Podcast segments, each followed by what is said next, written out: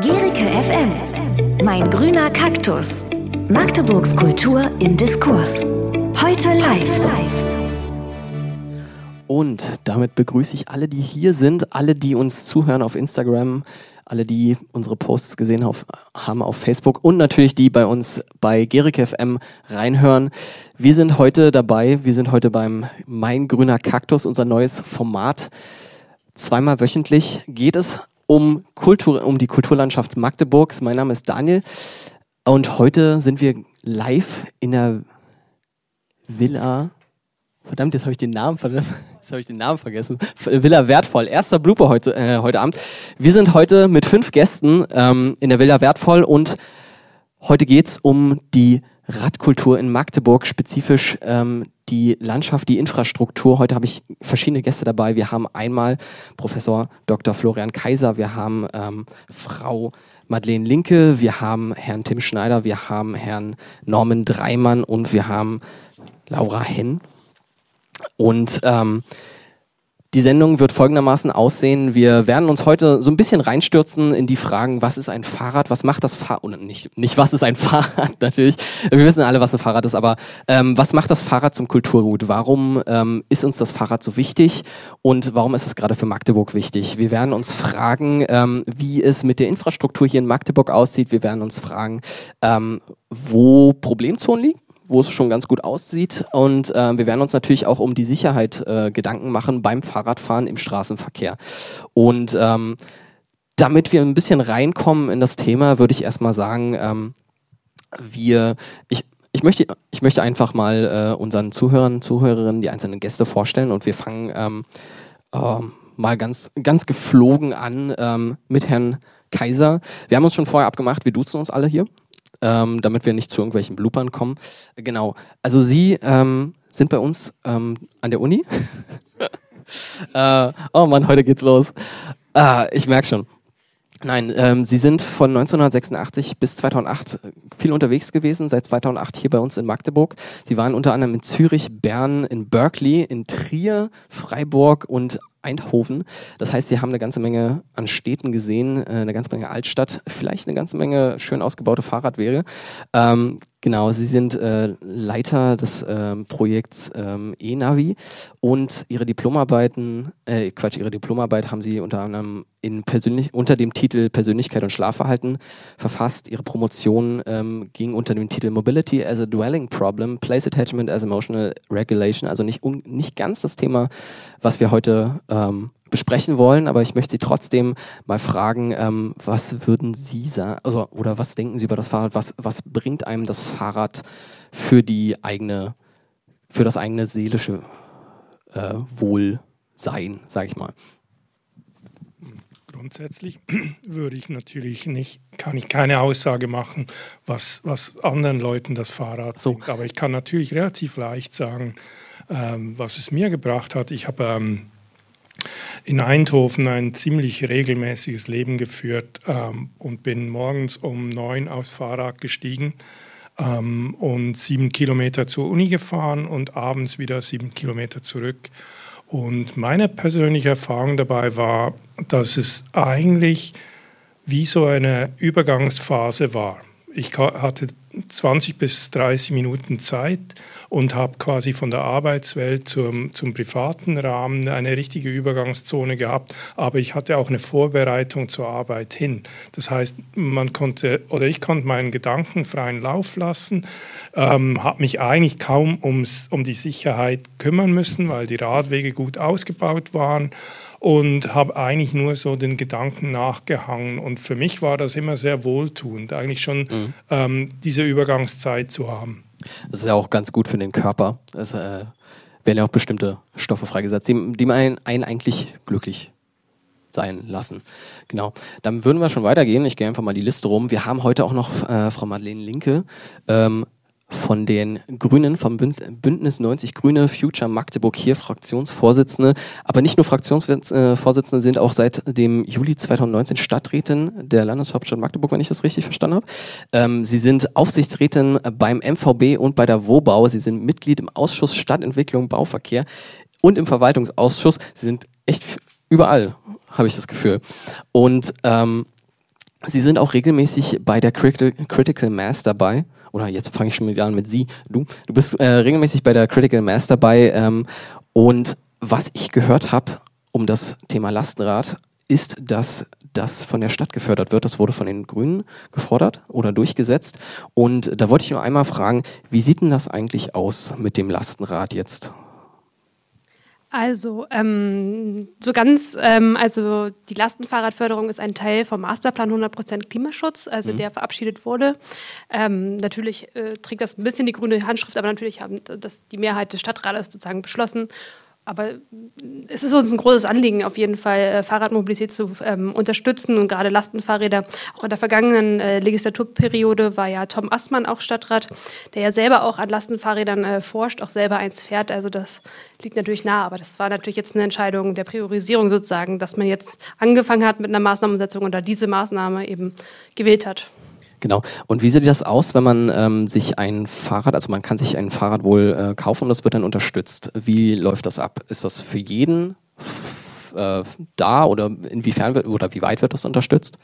Naja, erstmal gibt es ein bestimmtes Budget, mhm. ähm, aber da kann vielleicht Herr Schneider eher sagen, wie hoch das ist. Das weiß ich gerade aus dem Kopf nicht, aber das ist natürlich ein begrenzt. Also jeder kriegt dann nicht ein Lastenfahrrad, sondern wenn das Geld alle ist, ist das Geld alle, aber es wird dann eben zu einem bestimmten Prozentsatz eben gefördert. Ähm, das waren, glaube ich, 80 Prozent jetzt hier bei der äh, kommunalen Förderung.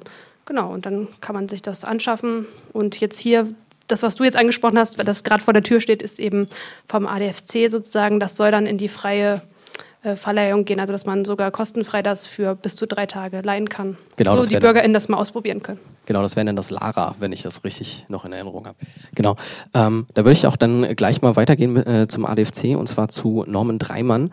Ähm, Sie sind Vorsitzender ähm, beim ADFC und äh, der ADFC, für die, die es nicht wissen, ist der Allgemeine Deutsche Fahrradclub, also quasi wie der ADAC. mit, tatsächlich auch mit äh, Pannenhilfe. Ähm, Sie setzen sich, äh, oder der ich fange schon wieder an mit Sie. Ähm, ihr setzt euch äh, politisch äh, besonders ein für die Interessen der Fahrradfahrenden, also quasi Lobbyarbeit, indem ihr die Interessen an die politischen Entscheider weitergebt. Ähm, ihr bereitet ähm, Planungsverfahren vor und bezieht auch Stellung zu denen und ähm, jetzt auch schon gerade angesprochen, ähm, dass Lara, das äh, Lastenrad, ähm, die Möglichkeit gibt es, sich dieses Rad drei Tage lang kostenfrei auszuleihen. Genau. Und ähm, Gleichzeitig habt ihr auch noch einen Podcast mit jetzt weit über 50 Folgen, wenn ich das äh, noch richtig in Erinnerung habe. Ähm, wie bitte? Wir sind fast bei 16. Oh, dann war es 58, richtig? Ja, ja irgendwie so. Mensch. Manchmal merke ich mir tatsächlich was. Genau. Und ähm, genau, schon angesprochen, Sie haben eine äh, deutschlandweite Pannenhilfe und ähm, Sie fordern längst überfällige Ausbesserungen auf Straßenparkplätzen. Ähm, wie meinen Sie das längst überfällig? Also äh, gibt es da Probleme im Straßenbau, in der Planung? Werden da Fahrradwege vernachlässigt? Also ähm, das, was wir damit meinen, ist mit dem längst überfällig, das glaube ich erlebt jeder, der in Magdeburg mit dem Rad unterwegs ist. Äh, ich stand gerade selber wieder an der Kreuzung, da war Radfahrerstau, ja, weil mhm. der Radweg war sehr schmal, die Wartezeit war wieder sehr lang und da standen ganz viele Radfahrende, die äh, in eine Richtung wollten. Äh, und äh, das erlebt, glaube ich, jeder in dieser Stadt, der mit dem Rad unterwegs ist, dass es viele Stellen gibt, wo man als Radfahrer häufig nicht weiß, wie soll ich mich hier eigentlich richtig verhalten oder dass der Untergrund eben in einem Zustand ist, der sicheres Fahren schon relativ schwierig macht und all diese Dinge. Ähm, und hier muss die Stadt deutlich mehr tun, weil die Bevölkerung einfach weiter ist an der Stelle, als die Stadt hinterherkommt, aktuell äh, die Infrastruktur in dem Bereich zur Verfügung zu stellen. Ja. Da werden wir auch äh, nachher noch auf viele Punkte drauf eingehen. Ich muss jetzt erstmal weitermachen. Wir sind, Sie sind nämlich nicht nur zu dritt. Entschuldigung. Eine, eine Sache noch zu dem eben angesprochenen Förderung, weil nicht, dass irgendwo Missverständnisse mhm. entstehen, weil ich glaube, es wurden gerade zwei Fördertöpfe gemischt. Ja, ja das glaube ich auch. Äh, der eine ist der, den die Stadt macht, die mhm. äh, aktuell dieses äh, frei verleihbare Lastenradsystem mit E-Rädern unterstützt und das mhm. Geld zur Verfügung stellt. Das sind die 80 Prozent, äh, die Madeleine gerade ansprach. Und dann gibt es vom Bundesland Sachsen-Anhalt eine Förderung für Lastenräder, die man anschaffen kann. Die kommt im nächsten Jahr dann, wo jeder ah, okay. Sachsen-Anhaltiner sozusagen einen Antrag stellen kann, um sich den Kauf eines Lastenrades fördern zu können. Alles klar. Ja. Dankeschön. Äh, dann kommen wir weiter zu Laura Henn. Sie sind seit 2014 ähm, wissenschaftliche Mitarbeiterin bei uns an der OFGU. Abteilung Sozial- und Persönlichkeitspsychologie arbeiten also eng mit Florian Kaiser zusammen. Ähm, Ihre Studienschwerpunkte sind Kognitions- und Umweltpsychologie. Sie sind Mitglied der Initiative von äh, Initiative Psychologie im Umweltschutz. Sie sind äh, Mitglied der Fachgruppe Umweltpsychologie äh, der Deutschen Gesellschaft für Psychologie, Doktorandin im Projekt ENAVI ähm, und Sie sind Mitglied im Radkultur, in der Radkultur MD. Da wollte ich auch nochmal fragen, ähm, was ist denn Radkultur MD genau? Äh, der Name ist Magdeburger Radkultur ähm, und das ist eine, kein Problem.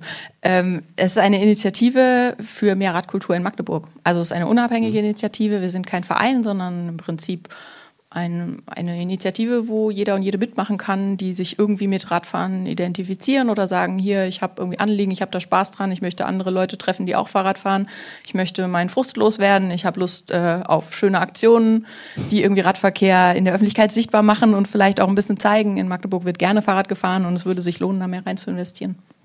Das auf jeden Fall. Also sie hatten ja auch verschiedene Events schon, äh, das mit den Poolnudeln, äh, die wir angesprochen hatten, ähm, oder die Critical Mass. Da wollte ich noch sowieso noch fragen, ob das direkt mit äh, euch zusammenhängt oder ob das unabhängig ist.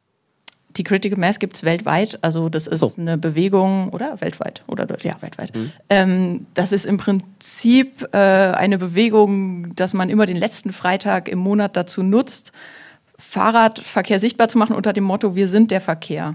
Weil oft Fahrradfahrende als Blockierer des Verkehrs wahrgenommen werden und Radverkehr ist auch Verkehr.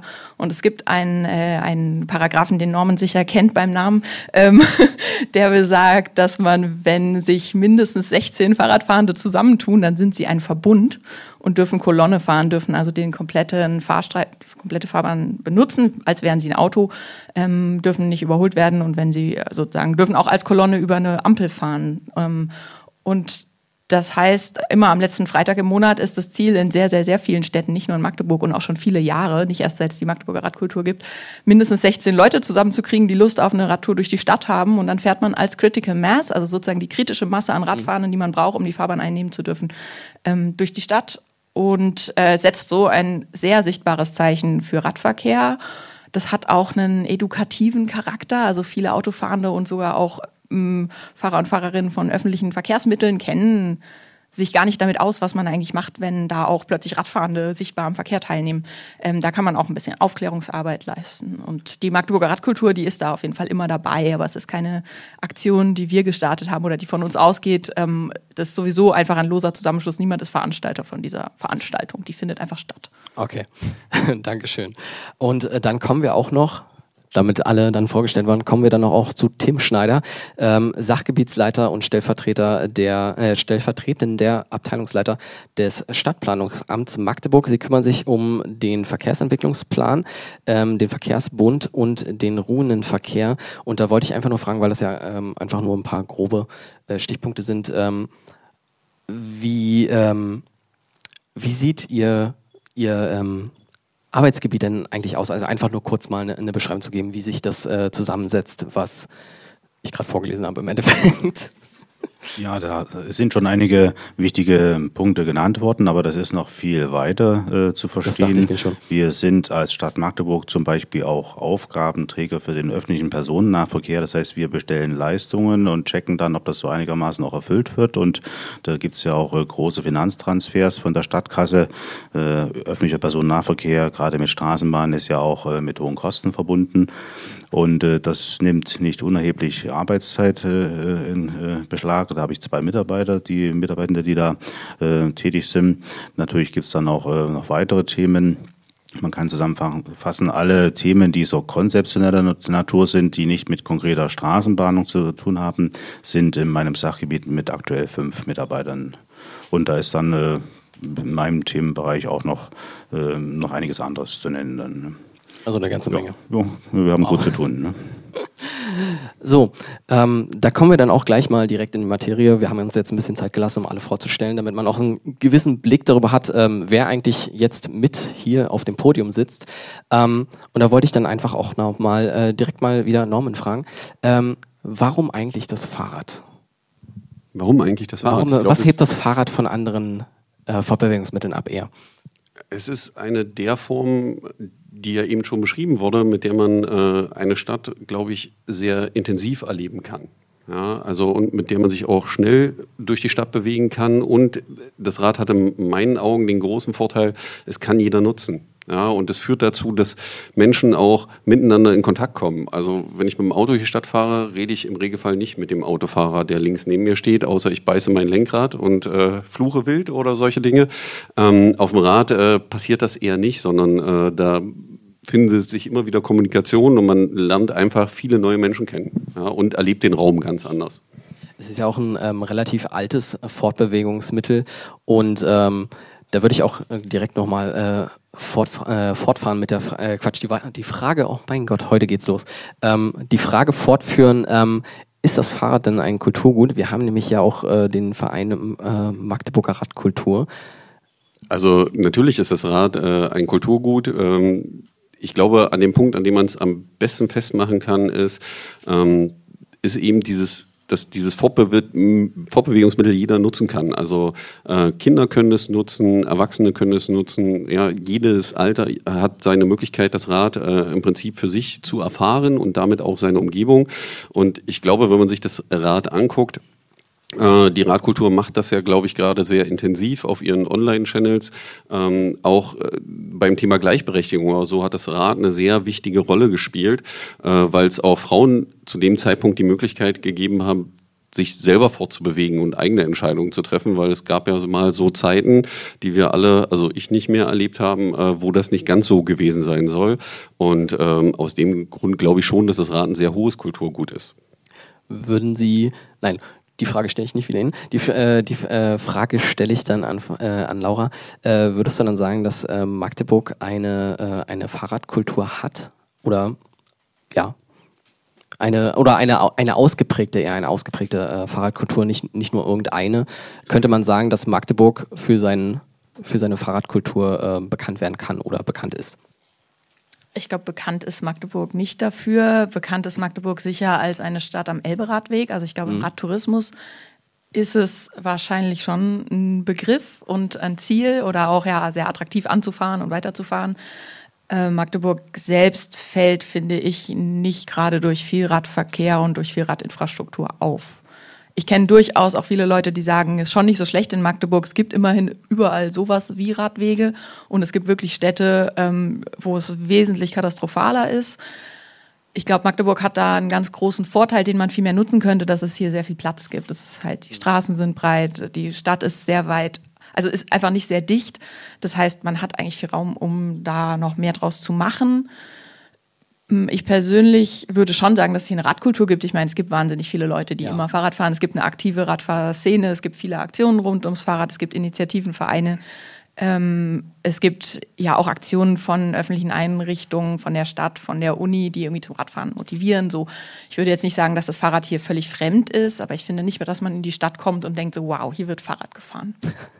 Da sind sie nicht alleine. Äh, da seid ihr nicht, da bist du nicht alleine. Ähm, wir haben nämlich tatsächlich auch mal ein paar Leute rumgefragt. Unsere liebe Elena hat eine kleine Umfrage gestartet und zwar, äh, wie die oder wie unsere Bürger und Bürgerinnen hier unser, die Radwege einschätzen, sag ich mal. Und äh, da würde ich unseren lieben Tom, unseren Techniker, bitten, das mal abzuspielen. Er guckt ja, schon Fahrradwege so. sind halt okay, besser als woanders, aber bestimmt auch schlechter als woanders. Ich muss sagen, ich finde es eigentlich ganz gut, weil ich komme aus Bayern und da ist es äh, nicht so richtig gut. Also hier gibt es nicht überall einen Fahrradweg. Ich finde es eigentlich echt ja, gut gemacht.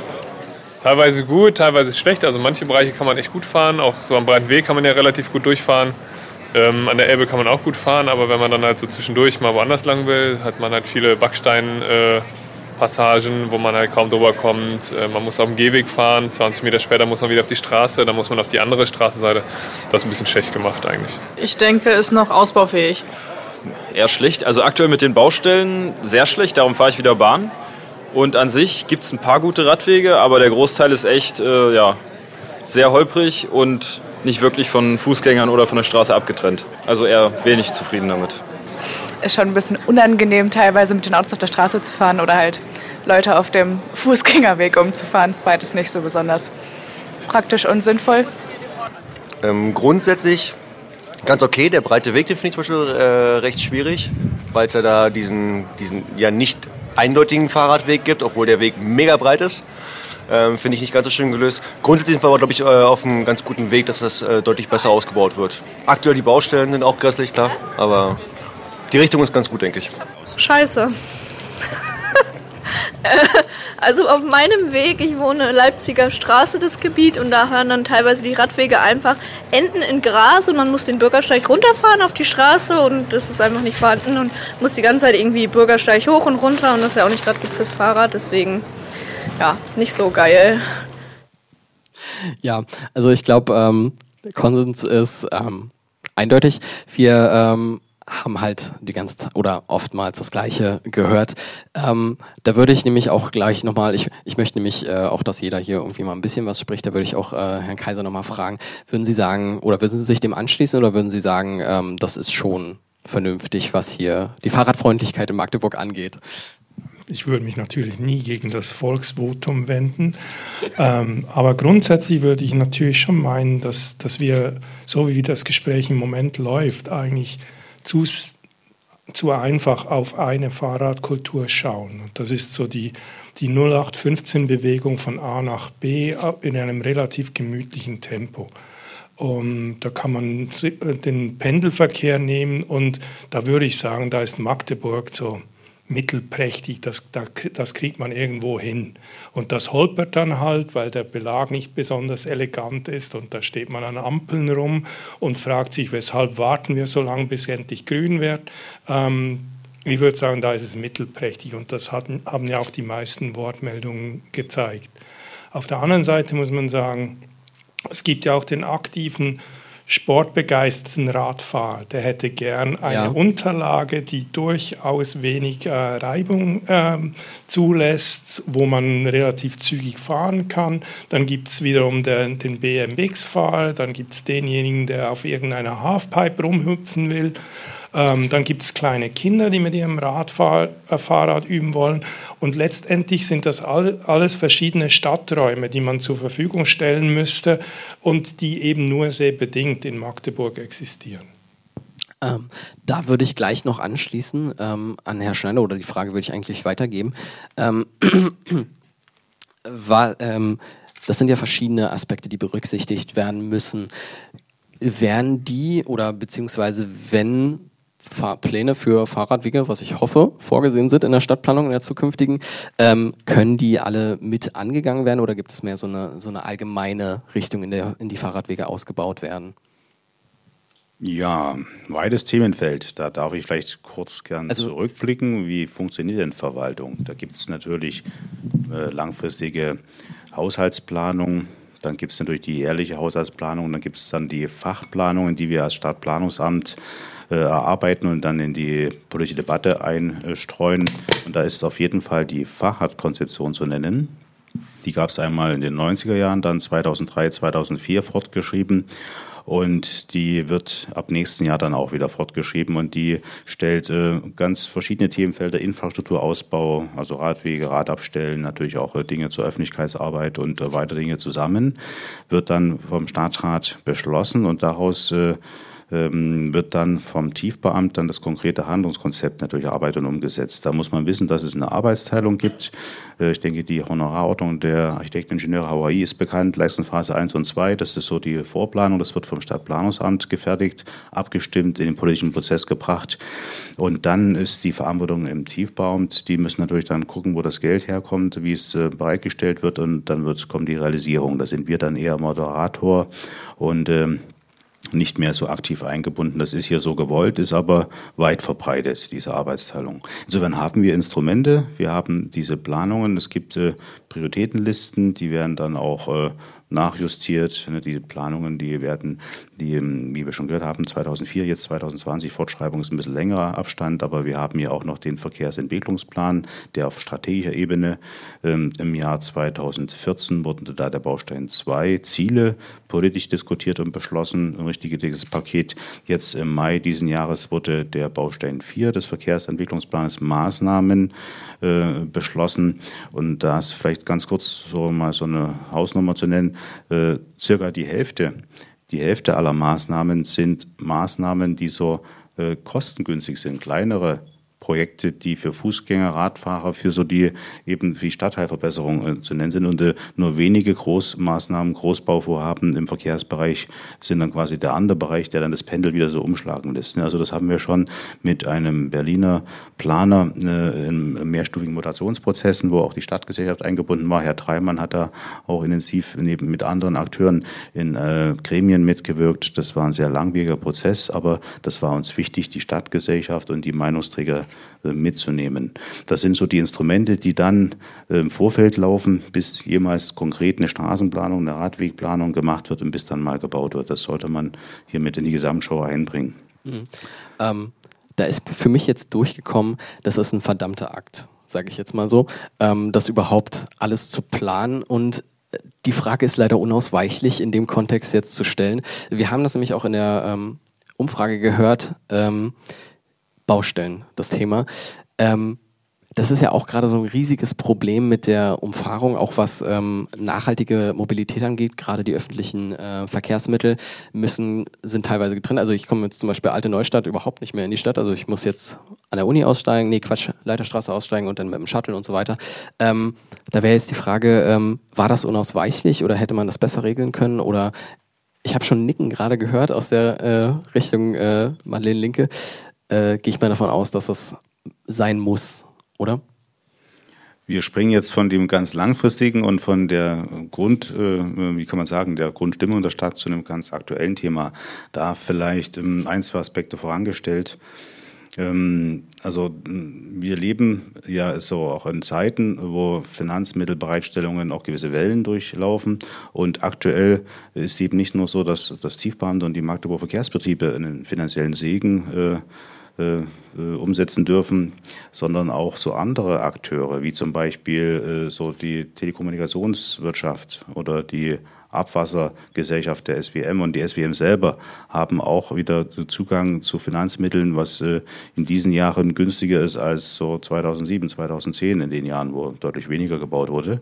Und all das wurde eben so entschieden, wird nicht äh, äh, so stark konditioniert, dass auch mal Dinge abgesagt werden. All das soll eben politisch gewollt eben jetzt in diesen Tagen, in diesen Monaten realisiert werden und dann häufen sich Baumaßnahmen. Ähm, das äh, ist uns nicht unbekannt, dass das äh, zu Missverständnissen, zu Missstimmung führt. Ähm, ich denke, die Radfahrer sind vielleicht noch am flexibelsten, die suchen sich ihren Weg. Ich denke, die momentan sind äh, Nutzer des ÖPNV stark beansprucht. Allerdings muss man auch wissen, dass in der Schulferienzeit, in der, wo doch ein Teil der Bevölkerung äh, im Urlaub ist oder im Umland, im Sommerhäusl, im Garten, wo auch immer, da gehen die Nutzerzahlen des Nahverkehrs, das ist erwiesen, äh, sehr stark zurück. Deswegen legt man solche großen Dinge wie jetzt breiter Weg, Nordabschnitt, die Sanierung genau in den Sommer rein. Und da muss man auch wissen, wissen, da sind Finanzmittel des Landes äh, äh, natürlich dann auch gebunden. Und ähm, das geht da nicht nur um Aspekte, was ein Stadtverkehr so bräuchte und was da äh, günstig wäre. Da geht es auch um Dinge, wann werden Finanzmittel bereitgestellt, wann werden sie abgerechnet und so weiter. Da spielen viele andere Dinge eine Rolle und das ist äh, seit langer Hand vorbereitet und äh, insofern muss man einfach sagen, in den 90ern, da haben sich viele Bürger auch gefreut, dass sich so Dinge verändern, dass gebaut wird. Jetzt ist so eher so, dass das als, äh, um, naja, als Beeinträchtigung der Lebensqualität gesehen wird, wenn man eben da beeinträchtigt ist. Aber man sollte schauen, dass eine Stadt ist immer Veränderung. Eine Stadt ist Werten und Vergehen und wenn viel erneuert wird, ist es ja primär erstmal gut. Ich denke, es zielt jetzt ein bisschen heute äh, darauf ab, dass der Radfahrer ungern absteigt und ja. eine Baustelle drumherum schieben muss. Er möchte halt auch gerne mit Lastenfahrrad und Kinderfahrrad, wenn man als Vater oder Mutter dann äh, vielleicht auch äh, da nicht unbedingt gerne absteigt, wenn man da durch will, dann wird dann wird's schwierig. Und äh, wir, ich denke, wir werden uns heute Abend da vielleicht noch stärker austauschen. Diese Nutzerkonkurrenzen, diese Flächenkonkurrenzen, das ist ein sehr schönes äh, Stichwort gefallen. Magdeburg hat ähm, ja vergleichsweise aufgrund der unglücklichen ähm, Freimachung, also ich sage es jetzt mal so blöd, äh, aufgrund der Kriegserscheinungen und der starken Bombardierung und auch der Wiederaufbauleitbilder im Gegensatz zu anderen deutschen Städten sich sehr luftig, sehr großzügig wieder aufgebaut mit breiten Straßen und so weiter. Da ist das nicht so virulent, aber in anderen Städten wo eben äh, auch in der Innenstadt Münster, Erlangen, wo man die Altstädte wieder so aufgebaut hat mit alten Straßenbreiten und so weiter, da ist das Thema Konkurrenz der Verkehrsakteure, Verkehrsteilnehmer ja viel stärker. Also wir haben hier Optionen, haben Luft, aber wir werden aber diese Debatte führen müssen, wie der Straßenraum im Normalzustand aufgeteilt wird und wie bei solchen Einwirkungen wie Baustellen, wie man da noch besser äh, zurechtkommt. Und äh, ich fahre selbst auch Fahrrad. Ich fahre nicht nur Fahrrad, aber auch. Und ich sehe das auch. Ich denke, da hat die Verwaltung noch Optimierungspotenziale, sich zum Thema Baustellen, Umleitungsverkehr noch stärker Gedanken zu machen. Das ist schon ganz richtig. Ne? Dankeschön. Ähm, da würde ich dann auch gleich äh, nochmal weitergehen. Entschuldigung, ich muss mich mal ganz kurz sammeln. Das war jetzt echt sehr viel, was Sie angesprochen haben. Also mein, mein Kommentar erstmal dazu, ähm, für alle, die zuhören, auf jeden Fall, alle, die hier sind, ähm, es ist nicht ganz so einfach. Oder beziehungsweise es ist nicht ganz so einfach, ähm, oder noch besser gesagt, man sollte, glaube ich, ein bisschen Verständnis dafür aufbringen, dass da plötzlich ähm, Baustellen mal für ein paar Monate sind und dann sieht das auch noch ein bisschen besser aus, sage ich mal, wenn das jetzt auf der ähm, am Hauptbahnhof, Hauptbahnhof alles fertig ist und jetzt auch äh, am breiten Weg alles durch, dann dürfte das alles ein bisschen besser aussehen. Sie haben Konkurrenzdenken angesprochen, Konkurrenzverhalten äh, auf der Straße. Ähm, wir haben im Verkehrsentwicklungsplan 2030 plus äh, Jean guckt da gerade auf sein Tablet rum. Ich bin mir gerade nicht sicher, ob, er die, ob er die PowerPoint noch offen hat. Aber da wurde in einer Studie ähm, aufgefasst, dass Fahrradfahrer nur, ich glaube, 13 Prozent oder so der Verkehrsteilnehmer ähm, ausmachen. Äh, das wäre jetzt einfach nur eine Frage an Frau Linke, weil ich sie, glaube ich, ein bisschen ver vergessen habe gerade. Ähm, liegt es daran, dass die Straßen nicht gut ausgebaut worden sind oder weil Leute nicht gerne Fahrrad fahren? Oder ist das eine Kombination aus beiden? Was ist Ihre Einschätzung?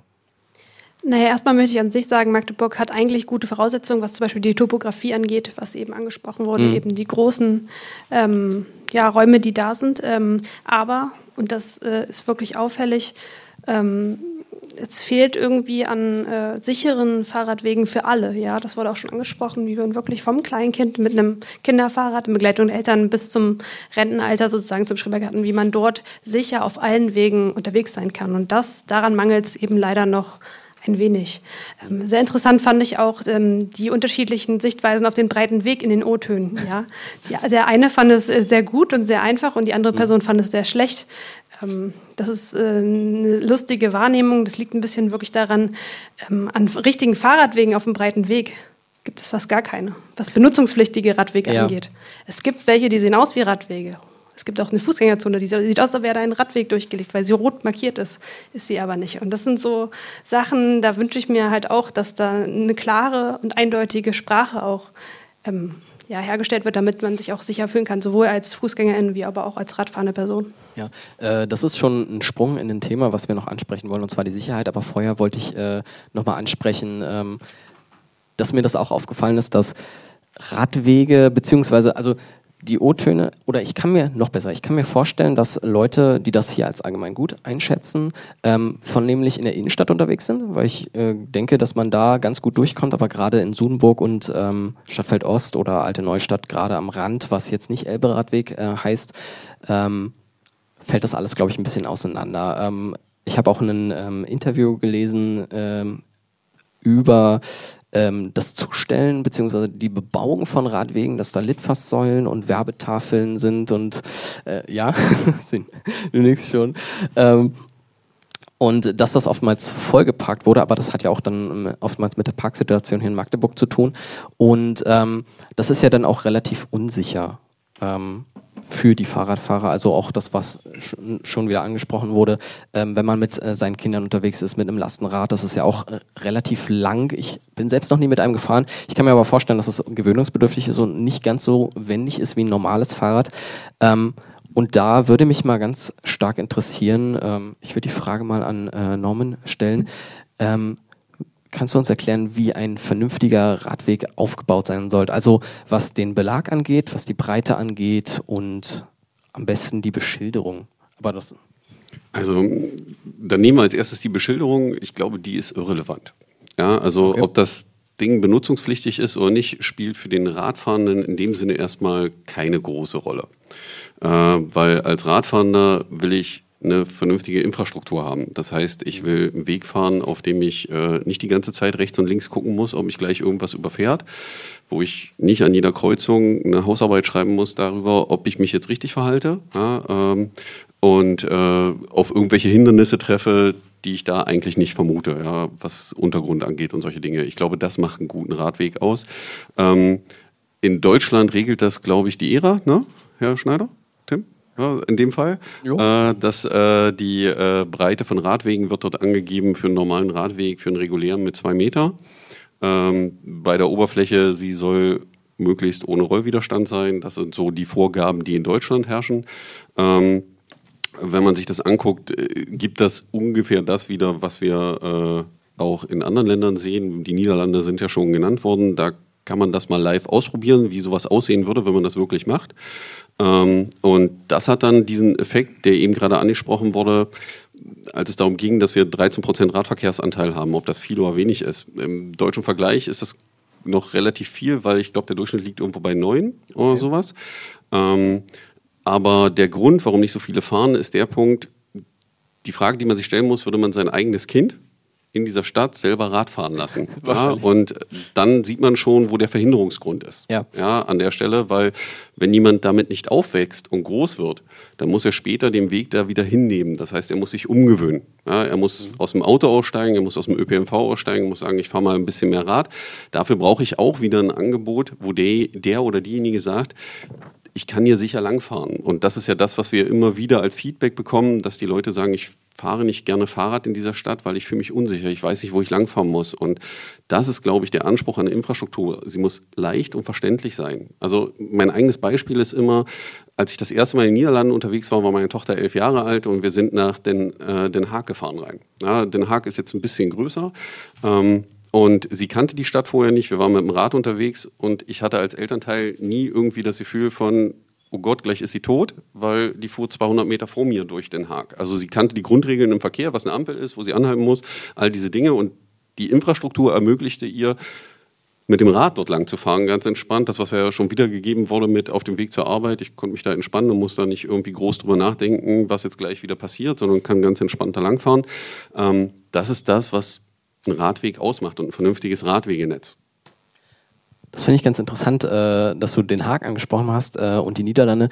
Ich war zufällig in Amsterdam, äh, letzte Woche, vorletzte Woche, glaube ich, und ich fand es katastrophal, muss ich sagen. Es wird ja auch als Fahrradstadt ausgesprochen und ähm, Fahrradfahrer haben da eine ganze, ganze Menge zu tun. Äh, nee, Quatsch, äh, nicht zu tun. Also, ja, du, man kann quasi überall hin, ähm, aber man hat so viele Freiheiten, dass das dann schon wieder fast äh, gefährlich wird für ähm, Fußgänger vor allen Dingen. Also ich wurde, ich wurde tatsächlich einmal angeschrien als Idiot. Ähm, ja. Stimmt auf ähm, dem Radweg gelaufen, oder? Ähm, ich wollte über den Radweg laufen, ähm, dadurch, dass sie quasi einfach nur in den äh, Gehweg integriert sind. Das war mitten auf dem Platz in der Innenstadt und ähm, die sind tatsächlich sehr breit. Also die sind äh, breiter, also, naja, nicht, nicht ganz so breit wie eine Straße bei uns, aber schon fast. Und man kann ohne Probleme in der Mitte stehen und trotzdem ähm, fahren links und rechts an einem Fahrradfahrer vorbei und die sind da ein bisschen grob, ist ja nicht so wild. Aber ähm, ja, äh, es ist nur, war jetzt nur meine Anekdote, äh, ich fand das ganz interessant. Aber wir, wir sind ja nicht in Den Haag oder Amsterdam, sondern äh, in Magdeburg. Und äh, da könnte man, also nach dem, was wir jetzt schon gehört haben, äh, ist glaube ich, hm? John meldet sich. Entschuldigung, unterbrechen wir ganz kurz. Ich habe ich hab passend dazu gerade noch ähm, schön aufgeschrieben. Es ging ja jetzt gerade die Frage, die vorher war, war, wie sollte ein sicherer Radweg aussehen? Und äh, der ADFC hat eine Möglichkeit dafür ähm, bereits bekannt gegeben und das sind Radschnellwege. Vielleicht wollen Sie dazu kurz noch was sagen. Oh, das ist ein gutes Stichwort. Ja, das haben ja nicht wir uns ausgedacht. Ja. Also auch Aber das steht also ein Konzept, was Sie vorschlagen für Magdeburg an sich. Ah, Sie meinen den Vorschlag für den Radschnellweg hinten durch den Stadtpark und genau. die äh, Glasieranlage. Ja, ähm, den Vorschlag, den haben wir gemacht, wo wir einfach einen der ja schon wirklich guten Radwege, also jeder, der ihn nutzt, äh, wird das wahrscheinlich wiedergeben, was wir in der Glasieranlage haben. Äh, äh, weiter verbunden haben zu dem anderen, der auf der anderen Seite der Elbe ist, nämlich äh, die alte Kanonenbahn, darunter läuft das, dieser Radweg, der im Prinzip bis zur B1 vorgeht, am Stadion vorbei, der relativ breit ausgebaut ist äh, und den durch die Stadt im Prinzip in diesem Vorschlag verbunden haben. Ja, wir haben ja nur die Route vorgeschlagen. Ähm, wie man das dann ausbaut, das steht ja in dem Vorschlag auch noch nicht drin, da muss man sich ja wieder finden, weil das ist ja das, was schon angesprochen wurde. Dann geht es wieder darum, wie teile ich den Verkehrsraum auf, wie mache ich die Anbindung. Aber den Vorschlag, der ist ja jetzt, glaube ich, auch schon relativ alt. Ich glaube, zwei Jahre oder so, glaube ich, müsste der mindestens sein. Du meldest dich. Äh, Tim, Hast du was dazu zu sagen? Einfach, gerne einfach Mikrofon das ist eine schöne Steilvorlage. Ähm, wir finden das ja gut, dass Impulse kommen von der Stadtgesellschaft, von den Ratakteuren, von den Ratlobbyisten.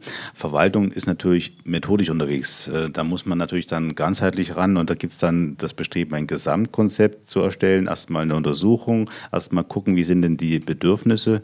Und da haben wir ähm, seit einiger Zeit daran gearbeitet, dass wir da auch eine Finanzierung finden.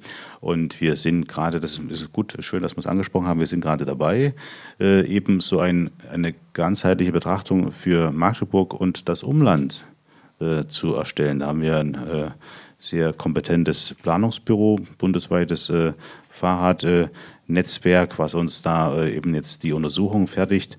Und äh, da ist einfach nur äh, ganz kurz eingeflochten, das werden wir im Herbst vorstellen. Das ist auch schon eine Vorstufe zur Radverkehrskonzeption. Und hier vielleicht nur ganz kurz, ist eben nicht mal nur so, dass man mal so sektoral oder mal so ein, so ein, ähm, so ein Stadtteil, den Magdeburger Osten betrachtet und dann gleich mal loslegt und baut. Fördermittelgeber verlangen sehr, sehr oft Grundlagen, Voraussetzungen und da ist eben die ganzheitliche Herangehensweise und äh, die, dass möglichst eben eine sehr, sehr hohe Garantie da ist, dass eben die Fördermittel bestmöglich verbaut werden. Ne? Und äh, da kann man jetzt schon mal ein bisschen aus dem Nähkästchen plaudern. Magdeburg ist leider nicht so eine große Stadt mit so starken Stadt-Umland-Verflechtungen, dass wir jetzt in jede Himmelsrichtung so eine Art Schnellverbindung bauen werden. Es wird leider so darauf hinauslaufen, dass eine Achse diese Werte. So, der Bund hat es auch schon mal vorgegeben, für Bundesfördermittel so 2000 Nutzer pro Tag so erfüllen wird. Alle anderen Verbindungen, Richtungen werden deutlich weniger Nutzer haben, so die Abschätzungen, auch anhand von Zählungen. Und da muss man jetzt einmal schauen, wie gehen wir damit um. Weil äh, eine echte Radschnellverbindung, so wie in Holland, wir sind ja auch im Urlaub und äh, so weiter dort unterwegs. Ich selbst äh, habe mir auch Dinge angeschaut in anderen Ländern. Ähm, das würde ja bedeuten, ähm, bei Kreuzung von Radschnellverbindungen mit Hauptverkehrsstraßen entweder eine Überführung oder eine Unterführung zu bauen oder aber eine Listinganlage, wo der Autoverkehr eben dann auch sich äh, mit anderen Wartezeiten vergnügen muss und Radfahrer priorisiert werden. Das ist nicht ganz so einfach in Sachen Radkultur, das jetzt äh, hier gleich so umzusetzen. Also bleibt dann die Brücke oder der Tunnel und drunter, kostet richtig Geld. Wenn das dann für Verbindungen, für Strecken vorgeschlagen wird, wo gar nicht so viele Radfahrer fahren, gibt es eine neue Konkurrenz, äh, die Konkurrenz der Finanzmittelbereitsteller. Und insofern äh, wollen wir nicht für jede, für jede Richtung so etwas vorschlagen, wo dann die Realisierung in den Sternen steht, sondern mit einem abgestuften System. Eine Richtung, das wird die nach Norden sein, das ist heute schon mal so ein bisschen aus Nähkätzchen geplaudert. Und die anderen Himmelsrichtungen werden eine neue Kategorie sein, wo man dann die Standards ein bisschen runterschraubt, was die Breite betrifft und andere Dinge, Ausstattung und so weiter, um auch da die Bedingungen für Radfahrer zu verbessern. Also das immer immer dran ist, die Botschaft. Auch dank der immer wieder, ähm, wie kann man sagen, aus der Politik, aus der Ratlobby, äh, aufgrund der Impulse ist es uns gelungen, Geld zu, äh, wie kann man sagen, äh, äh, für dieses Thema uns bereitstellen zu lassen. Und äh, da gehen wir eben so methodisch mit einer gesamträumlichen Betrachtung los. Und das nächste wird eben dann sein, die Vertiefung in Detailplanung dann. Ne? Das ist schön zu hören. Ich habe ähm, also ja, also wirklich schön zu hören. Das ist jetzt nicht nur eine Floskel. Also ich finde das ähm, auch immer auf der einen Seite ganz schön, ähm, dass Impulse kommen, aber ich kann auch äh, nachvollziehen, das Geld muss irgendwo herkommen. Das ist nicht, nicht ganz so einfach. Ich äh, merke das ja auch, das merkt man eigentlich auch schon zu Hause, wenn man jetzt versucht, zum Beispiel für mich ein neues Gitarrenpedal zu kaufen, weißt du, das, ist, das muss ja irgendwo herkommen. Ne? Aber jedenfalls, ähm, ich habe noch eine, eine Meldung gehört ähm, von Laura. Du hattest noch was dazu zu sagen? Ja, genau. Ähm, mir fällt dazu ein, dass die Radfahrenden natürlich auch mit der Infrastruktur kommen. Also wenn man jetzt einfach mhm. nur guckt, wer fährt wo Fahrrad, wenn ich in Sudenburg wohnen würde, ich würde trotzdem Fahrrad fahren, aber ich verstehe total, dass da viele Leute nicht Fahrrad fahren. Und ich finde es äh, sehr auffällig, dass vor allem in die äußeren Stadtteile oder die um die Innenstadt gelegenen Stadtteile die Verbindungen häufig besonders schlecht sind. Also wenn man in die neue Neu also Strecken, die ich regelmäßig hm. fahre, ne? ich kenne jetzt nicht die ganze Stadt, aber in die neue Neustadt oder nach Sudenburg oder nach Salbke, nach Stadtfeld, also diese Strecken sind, zeichnen sich alle fast einheitlich dadurch aus, dass der Belag zwischendurch schlecht ist, dass das, was irgendwie rot ist und aussieht wie ein Radweg und was manche Leute auch als Radweg akzeptieren, an manchen Stellen auf unter 50 Zentimeter Breite äh, schrumpft. Ähm, und ich würde vermuten, wenn man in einem großen Konzept eben sowas sagt jetzt nicht nur ein Radschnellweg, das ist jetzt ein konkreter Vorschlag, um den es gegen den der ADFC mit äh, vor also eingebracht hat, sondern wenn man das größer denkt als Konzept und sagt, wir müssen die alle Stadtteile irgendwie gut verbinden, dass Leute das auch nutzen, ähm, dann wird vielleicht auch das Echo der der Meinungen ein bisschen breiter, weil was wir jetzt gehört haben, Leute, die was zu Radwegen sagen können, sind die Leute, die Fahrrad fahren. Und meine Einschätzung ist, dass das ein relativ schmaler Ausschnitt der Bevölkerung ist, weil das sind nämlich Leute, die sich fit fühlen, die schon immer Fahrrad gefahren sind, deshalb keine Angst vor Verkehr haben, die wissen, wie man sich verhalten muss, die nicht irgendwie eingeschränkt sind ähm, körperlich und ähm, wir müssen, wenn wir eine Infrastruktur hätten, die allen auch wirklich sicheres Fahrradfahren ermöglicht, dann hätten wir auch viel mehr Radverkehr und dann wären also hervorragende Strukturen sicher auch ausreichend ausgelastet. Florian Kaiser hat sich noch gemeldet. Ähm, ich, ich habe ähm, ein gutes Gefühl, wenn wir ähm, deutlich machen, dass Fahrradwege die, ähm, die Lösung aller, die Antwort auf alle Fragen ist, äh, sind. Und ich, ich möchte auf das zurückkommen, das Beispiel aus, aus den Niederlanden und das, was du ja schon beschrieben hast, äh, wie unangenehm das in Amsterdam ist. Amsterdam ist ohnehin unangenehm, ja. aber die Radwege sind besonders unangenehm gebe ich gerne zu äh, als holländischer Provinzler. Aber der, der entscheidende Punkt ist, dass in dem Moment, wo man konsequent Radfahren und Autofahren trennt, da hat man das Risiko, dass auf dem Radweg eine eigene Kultur entsteht, die eben auch nicht an die Straßenverkehrsordnung äh, gebunden ist. Und, wenn man, und in Holland kommen natürlich auch einzelne Gesetze dazu, die die Entwicklung hin zu einem ausgesprochen chaotischen System auf den Radwegen eigentlich forciert hat.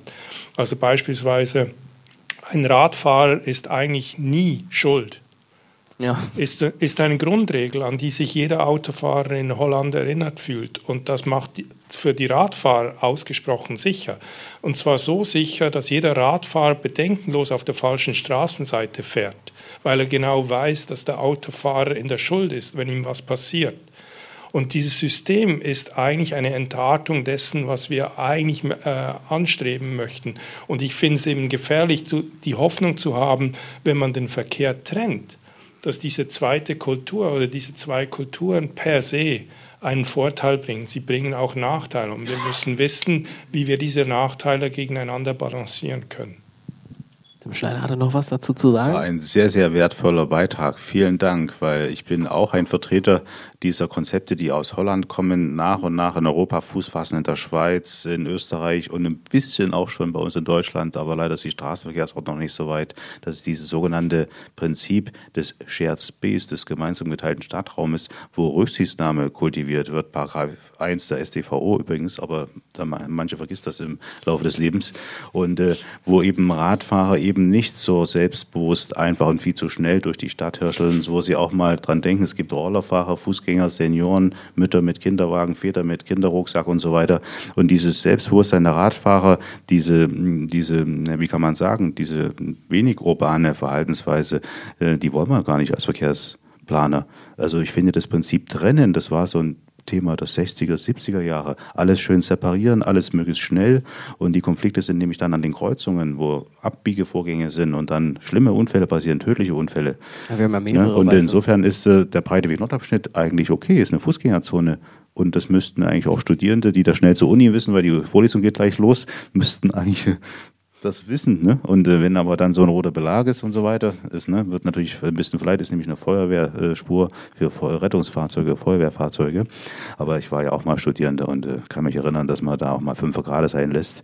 Aber das Mischen von Verkehr ist ein wichtiges Ziel und wir arbeiten daran, das hier auch in der Region noch bekannter zu machen, weil Entscheidungsträger und die, die mehr, äh, so, also wichtige Akteure eher noch in den alten Planungskonzepten äh, äh, drin sind. Da, also das Neue ist da nicht so einfach zu verankern. Man hat äh, Berührungsängste sozusagen. Man denkt, klare Regelung ist immer gut. Aber nein, das ist ja Verkehrspsychologie. Wenn etwas unsicher ist, wenn etwas nicht klar geregelt ist mit Schildern und wie auch immer, dann nehme ich auch als Radfahrer, als Fußgänger mehr Rücksicht. Ich passe auf. Und dann sind die Unfälle vielleicht weniger heftig, nicht gleich Todesfälle, sondern kleine Schramme. Und das ist ja auch schon mal was. Ne? Wenn also Zahl von Unfällen vielleicht äh, nicht ganz so stark runtergeht, aber die Schwere von Unfällen runtergeht, haben wir auch schon ein bisschen was erreicht als Verkehrsplaner. Insofern vielen Dank. Das war wirklich ein ganz toller Beitrag. Könnten wir auch gerne noch weiter ins Detail gehen da. Ne? Oh, jetzt melden sich drei äh, Hände, aber äh, Norman hat sich zuerst gemeldet. Ja, ähm, ich würde gleich mal äh, dazu einsteigen mit dem Verkehrsunfälle und tödlich verunglücken. Also es macht gerade den Eindruck, als wenn Radfahrer irgendwelche Menschen totfahren. Ja, also äh, ich glaube, wenn man die Unfallstatistik anguckt, sieht die anders aus. Ja? ja. Die, die sterben, sind die Radfahrenden ja, und die Fußgehenden, weil die sterben dadurch, dass jemand abbiegt oder irgendwelche Sachen komisch macht. Äh, und ich glaube, wenn Radfahrende nicht äh, schon ständig auf ihr Recht an vielen Stellen verzichten würden, hätten wir viel größere Unfallzahlen.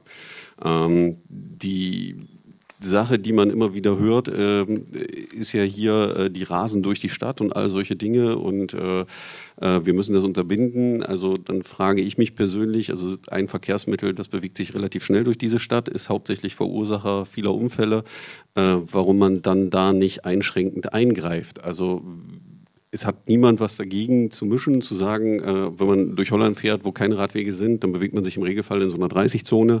Da sind die äh, Kreuzungen aufgepflastert, das heißt, alle fahren langsam, alle fahren umsichtig, das funktioniert entspannt. Äh, und da kann man ja deutlich was von lernen. Ja? Äh, und ich glaube, das, was man bei in, in den Niederlanden sich angucken muss, auch das war ja ein Prozess. Also äh, die Niederlande sind ja nicht so aufgewacht, wie, also aus der Welt getreten, so wie sie jetzt sind, sondern in den 70er Jahren gab es große Anstrengungen der Bevölkerung, die gesagt haben, also es gab diese Kindsmords, äh, äh, also wollten einfach, dass keine Kinder mehr im Straßenverkehr sterben und daraufhin begann dann dieser ganze Prozess. Wenn man Bilder sieht aus den Niederlanden in den 70er Jahren, dann sieht das aus wie hier heute in Deutschland. Ja, also man hat ein bisschen versucht mit Straßenmalerei das zu machen, all diese Dinge. Ähm, natürlich gibt es Entwicklungen wie in jedem System, wie gerade beschrieben in den Niederlanden, die dann nicht so optimal laufen. Da muss ich mir das angucken, das muss ich natürlich nicht übernehmen. Ja, da kann ich andere Lösungen finden äh, und äh, die dann anordnen. Aber nichtsdestotrotz ist dieser Weg, erstmal vernünftige Wege zu schaffen, dass die Leute überhaupt umsteigen und die Möglichkeit da ist. Da ist zum einen die Möglichkeit, ich verlangsame den anderen Verkehr, ja, dass alle miteinander klarkommen, aber da ist immer noch die Frage, lassen die Eltern ihre Kinder mit auf die Straße, wo die Autos fahren? Im Regelfall nein. Ähm, Magdeburg hat solche Dinge auch schon aus Versehen gemacht. Ja, äh, wenn man äh, sich anguckt, den Elbe-Radweg, der angesprochen ist, diese Promenade an der Elbe, die ja eigentlich Fußweg, Radweg, alles wieder zusammen ist, wo es ja auch halbwegs klappt. Ähm, äh, da ist die Stadt, glaube ich, von ihrem eigenen Erfolg überfahren worden. Wenn man da heute frühst drauf fährt, also ich bin heute früh gerade wieder den Weg lang gefahren, da sind nur Radfahrer unterwegs. Ja. Es gab Zeiten, da war ich auf diesem Weg unterwegs, da war ich nachts um 22 Uhr der Einzige, der da gefahren ist. Inzwischen brauche ich gar nicht die Hoffnung haben, da allein zu fahren und selbst im Winter nicht. Ja, also da ist immer noch irgendwer, der da mit dem Rad vorbeikommt und mit dem du zusammen da äh, an dein Ziel fährst. Ähm, und das sind die Prozesse, die man anstoßen muss, um das vorwärts zu bringen. Und eine Sache ist auch noch wichtig, das ist ja auch immer wieder die Diskussion, die wir hören, so nach dem Motto, ja, die Radfahrer fahren alle über Rot, stimmt, machen Fußgänger nicht, machen Autofahrer nicht, die halten sich alle an die Regeln. Weil meine Intention ist die, wir alle sind Radfahrende, zu Fußgehende und Autofahrer am Ende. Und dem Vollidioten macht nicht das Verkehrsmittel aus, sondern das sind Menschen, die sich einfach nicht zusammenreißen können in dem Moment. Ja, das treffen wir bei zu Fuß gehen, das treffen wir bei Radfahren, das treffen wir bei Autofahren. Warum soll der Mensch sich ändern, der eben im Auto bei Rot über die Ampel gefahren ist, dass er nicht mit dem Rad bei Rot über die Ampel fährt, ja, oder als zu Fußgehender das tut? Das ist völlig normal. Ähm, das ist einfach ein Teil der Bevölkerung. Da muss man Regeln schaffen und Andungen schaffen, um das äh, abzustellen. Und die Bevölkerung muss auch klar signalisieren, dass sie das nicht gut findet. Ja, aber immer eine Gruppe da irgendwie reinzuhauen, außer ich habe eben eine aussagekräftige Statistik, wie die Unfallstatistik, die eben besagt, dass 75 Prozent aller Unfälle mit Radfahrenden vor Autofahrenden verursacht werden. Ja, dann habe ich eine klare Aussage, wo ich sagen kann, okay, da muss ich dran arbeiten.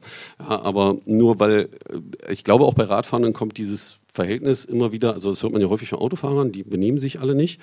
Ähm, das liegt daran, dass die Autofahrer die Regeln für die Radfahrer nicht kennen. Ja, also die Diskussion führen wir häufig im Verkehr. Äh, da geht es ja schon los bei, äh, wir könnten eine Umfrage machen, welche Ampel gilt für Radfahrenden. Das wird äh, ein lustiger Abend, äh, der wird Abend füllen und wir können Hausarbeit drüber schreiben. Ähm, und da fängt es eben an. Also, und da sind wir wieder bei dem Punkt, die Infrastruktur muss für alle verständlich sein. Das heißt, auch für den Auto, der der Auto fährt, muss klar sein, wieso ist jetzt der Radfahrende eigentlich da? Ja, dann muss also 30 sein, all diese Sachen. Das muss immer gleich gestaltet sein, damit man nicht in die Verlegenheit kommt, sich zu fragen, was ist da eigentlich passiert, weil der Deutsche neigt ja dann dazu, den anderen, wo er der Meinung ist, dass der da nichts zu suchen hat, dann in irgendeiner Form beizubringen, dass er da nichts zu suchen hat. Ja, Genau, das haben ja auch äh, einige, äh, oder das wurde in einer Pullenhuder-Aktion ja auch schon mal ähm, versucht, so ein bisschen an die Autofahrer ranzubringen, äh, und zwar, dass man mindestens Abstand von 1,50 Meter haben muss. Ähm, das wird ja auch ganz oft nicht eingehalten. Ich habe jetzt allerdings noch zwei Hände gesehen, Madeleine Linke und Florian Kaiser. Waren, ich weiß jetzt nicht, wer zuerst dran war. Ich werde jetzt einfach mal Madeleine sagen, weil du auch lange nicht mehr gesagt hast. Genau, ich wollte nicht den Elefanten im Raum ansprechen. Norman hat es schon ein bisschen getan, den motorisierten Individualverkehr. Denn viele Fragestellungen, die wir jetzt besprochen haben, haben auch damit zu tun, dass Magdeburg noch eine autogerechte Stadt ist. Ja, dass sie eben nach der angesprochenen Bombardierung zur autogerechten Stadt umgebaut wurde, dass die Verkehrsräume und Flächen immer, immer noch nicht äh, fair oder gleichberechtigt aufgeteilt sind. Die sind bevorzugen den motorisierten Individualverkehr. Und wir alle entnehmen es den Medien jetzt immer wieder, wir haben eine Klimaproblematik, wir haben eine äh, Feinstaub- oder auch äh, Schadstoffemissionsproblematik und dafür ist natürlich dieses Fahrrad auch eine gute Lösung. Und da müssen wir halt auch schaffen, dass mehr Einwohner in Magdeburg wirklich umsteigen auf ähm, das Fahrrad und dafür, und das ist leider so, also ich mag, also ist statistisch eben so, viele Menschen haben ein subjektives Sicherheitsbedürfnis und sie wollen tatsächlich getrennte Wege haben. Sie wollen Abstand haben zu parkenden Autos, sie wollen nicht in dieser Doring Zone sein, wo man irgendwie zum Beispiel dann die Tür vors Fahrrad bekommen. Sie brauchen irgendwie eine gewisse Sicherheit. Und sie wollen auch schnell fahren. Also es ist halt äh, so, das sieht man. Aber wenn sich Fahrradfahrer anstellen an Ampeln, sieht man das. Das sieht man, wie halt eben viele Leute fahren. Man muss es eben attraktiv machen, aber auch eben für alle. Und das haben wir ja jetzt schon ausführlich gehört. Ja. Ähm, Florian Kaiser hat sich noch gemeldet. Haben Sie dem noch was zuzufügen? Selbstverständlich. Nein, der, ähm, ich gebe dir natürlich vollkommen recht. Ähm, man hat in Magdeburg noch ganz klar eine äh, Privilegierung des, des Autoverkehrs. Und ich rede nicht von einer Privilegierung des Autoverkehrs. Ähm, deine Unfallstatistik halte ich hingegen für ein ähm, polemisches Argument. Natürlich sterben mehr äh, Menschen durch Autos als durch Fahrräder. Und, aber die Schwelle für Anzeigen ist für Fahrräder auch sehr viel tiefer. Das heißt, es passiert sehr viel mit Fahrrädern, das eben überhaupt nicht in die Statistik einsickert. Und ähm, wir wollen hier nicht die Toten gegeneinander aufzählen, sondern das, was schief geht im, im, im, im, in der Mobilität, im Austausch untereinander. Und ich würde sagen, da sieht dann die Statistik nicht mehr ganz so rosig aus, wenn man eigentlich auf die Punkte schaut. Und im Gegensatz zu dir, und, und an der Stelle würde ich halt eben wirklich meinen, es ist ein, ein fundamentales Denken, dass man entweder auf Infrastruktur setzt oder eigentlich auf eine Straßenverkehrsordnung, die eben im Gegensatz zu dem, was du forderst, klare Regelungen, Eindeutigkeit, also ein konkret reguliertes System, ein unterreguliertes System fordert. In dem Moment, wo wir nicht klare Regeln haben, muss ich mich immer fragen, kann ich das jetzt? Also das klassische Beispiel ist der Four-Way-Stop in den USA. Das ist ein unterreguliertes System. Keiner weiß, wer, wer, jetzt das Recht hat zu fahren. Und alle müssen an dieser Kreuzung aushandeln. Und ich glaube, in Deutschland hat man sich so daran gewöhnt, dass Straßenmobilität eigentlich ein hochreguliertes System ist. Und jeder fährt mit Recht auf welcher Seite auch immer. Und ich beanspruche mein Recht und ich nutze es und ich fordere es ein. Und mit der Haltung werden wir immer in die Scheiße laufen. Es ist eben eine Grundhaltung, dass wir unterregulierte Systeme brauchen, aber das braucht einen ganz langen Gewöhnungsprozess, so wie du es beschreibst. In Holland ist man nicht äh, äh, über Nacht dahin gekommen, aber ich genau dahin müssen wir eigentlich gehen. Und deshalb sollten wir nicht zuerst über Radwege reden, sondern wir kommen ja zu einem unterregulierten System. Und wie würde die Akzeptanz in der Bevölkerung aussehen?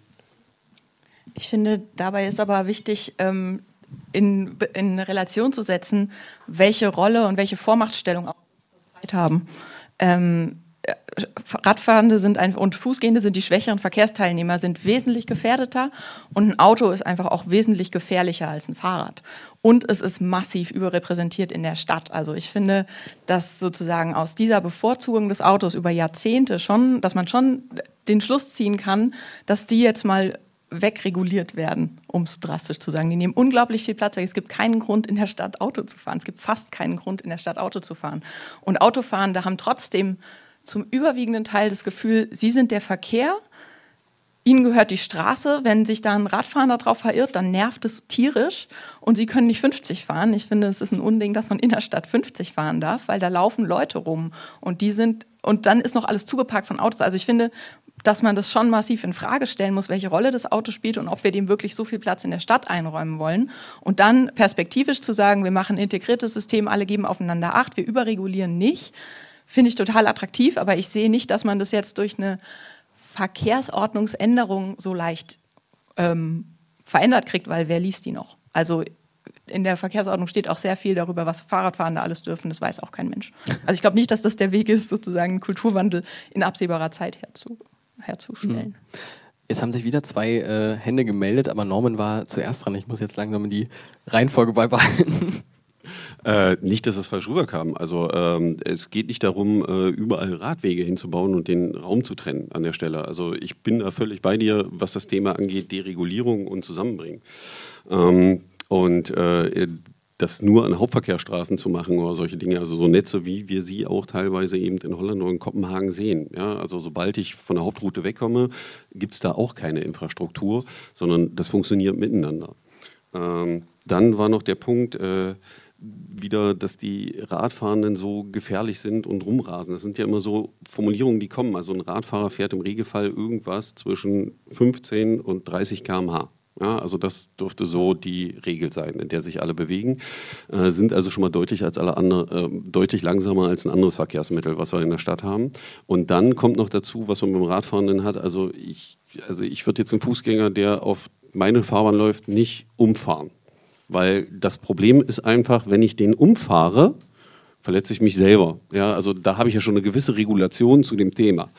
Ähm, und dann auch äh, äh die andere Sache, äh, dass wir eine deregulierte StVO brauchen oder einer, der irgendwas steht. Der Paragraph 1 ist ja gerade ganz oft zitiert worden. Das Gefühl, was ich immer habe, ist, dass alle nur den ersten Satz gelesen haben.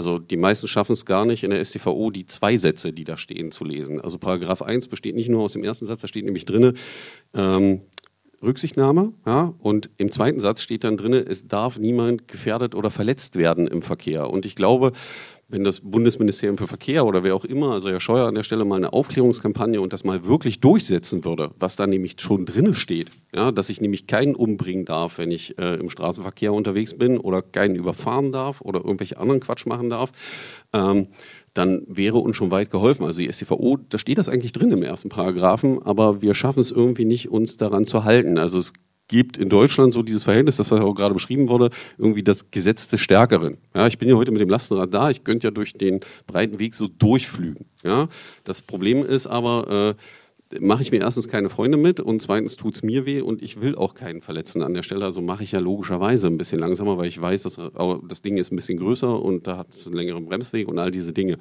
Das muss natürlich viel mehr kommuniziert werden. Es gab in der Bundesrepublik ja mal diese siebte Sinn-Aktion, ne? also diese äh, Sendung. Vielleicht wäre die mal wieder sinnvoll, um gewisse Dinge ja, den Leuten näher zu bringen. Ja, da könnte man ja mal vier Stunden über den Paragraphen 1 und was das dann auch wirklich heißt, dass wenn Kinder auf dem Radweg laufen, dass ich nicht überfahre, ja, und dass im Endeffekt die Wiedergabe ist, als erstes, Kinder und alte Leute können alles machen im Verkehr, weil die können nicht so schnell gucken und das muss mir einfach bewusst sein, egal in welchem Fahrzeug ich sitze. Dann kommen die Fußgehenden, dann kommen die Radfahrenden, dann kommen die Autofahrer und dann kommt alles, was noch schwerer als ein Auto ist. Und das muss eigentlich in der, in der Kommunikation viel mehr kommen, weil dann klappt es auch mit Miteinander bei den Leuten. Also das hilft auch der Bevölkerung dann weiter, weil nicht mehr eben dieses Gesetz des Stärkeren gilt. Tim hat sich dazu noch gemeldet. Sehr vieles äh, von Norman Dreimann, aber auch den anderen beiden Vorrednern äh, würde ich sofort äh, mittragen, unterschreiben und möchte ungern die Aufmerksamkeit äh, von dem sehr, sehr weiten, guten Thema Öffentlichkeitsarbeit, wer muss denn die Verkehrserziehung oder diesen Bewusstseinswandel, diesen Kulturwandel herbeiführen. Ich denke, da sollten wir uns noch vertiefend austauschen. Aber ich würde gerne ganz kurz als Neben Schauplatz und dann kommen wir da wieder zurück. Gerne nochmal auf ein Argument von Laura Hin hinweisen. Wir sollten vielleicht noch stärker uns nochmal Gedanken machen, reden wir jetzt über die Innenstadt, wo so Nutzungen kulminieren und Akteure oder reden wir über die Gesamtstadt?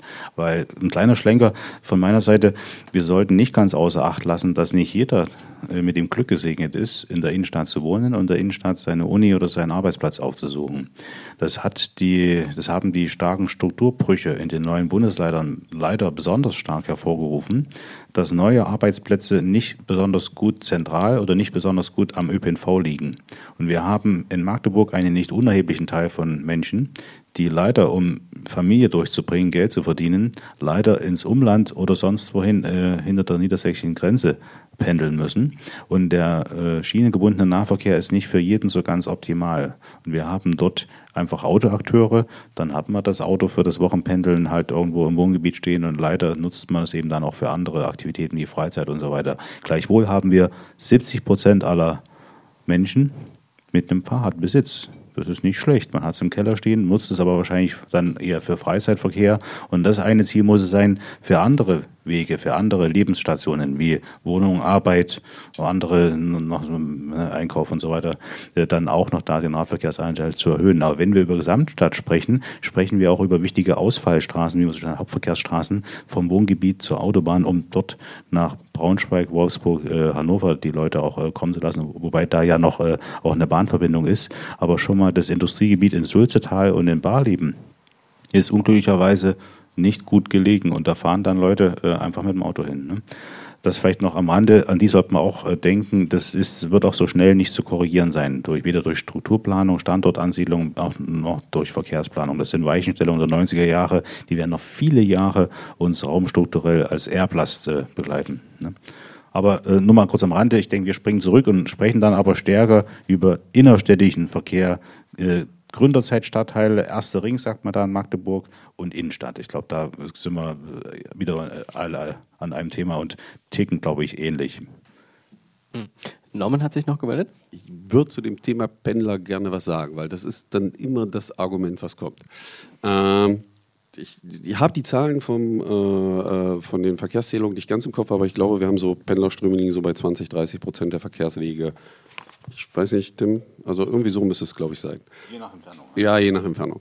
Ähm, der Punkt ist der, auch für die wird mit mehr Radverkehr es besser. Weil das ist immer das, was vergessen wird. Deutschland hat immer die Idee gehabt von, ja, jetzt ist auf der Straße Stau, jetzt müssen wir die Straße noch breiter machen. Ja, das führte dann dazu, dass auf derselben breiter gemachten Straße am Ende auch wieder Stau war.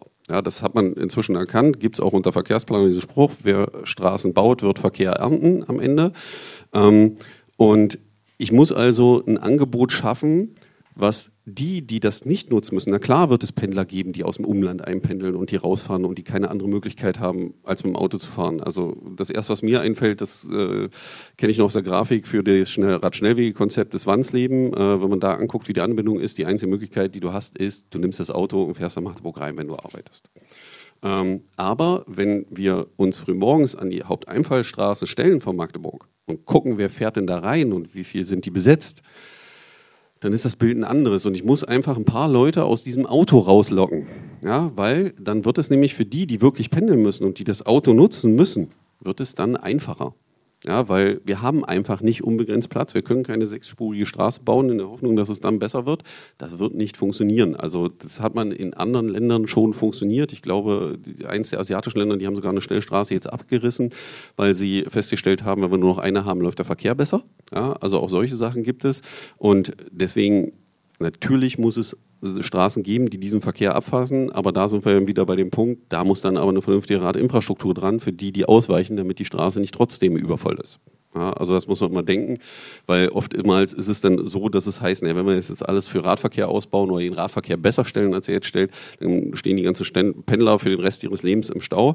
Äh, das ist so nicht ganz richtig. Ja, wir sehen das ja auch, also das Schöne ist, Magdeburg hat es ja gerade gemacht.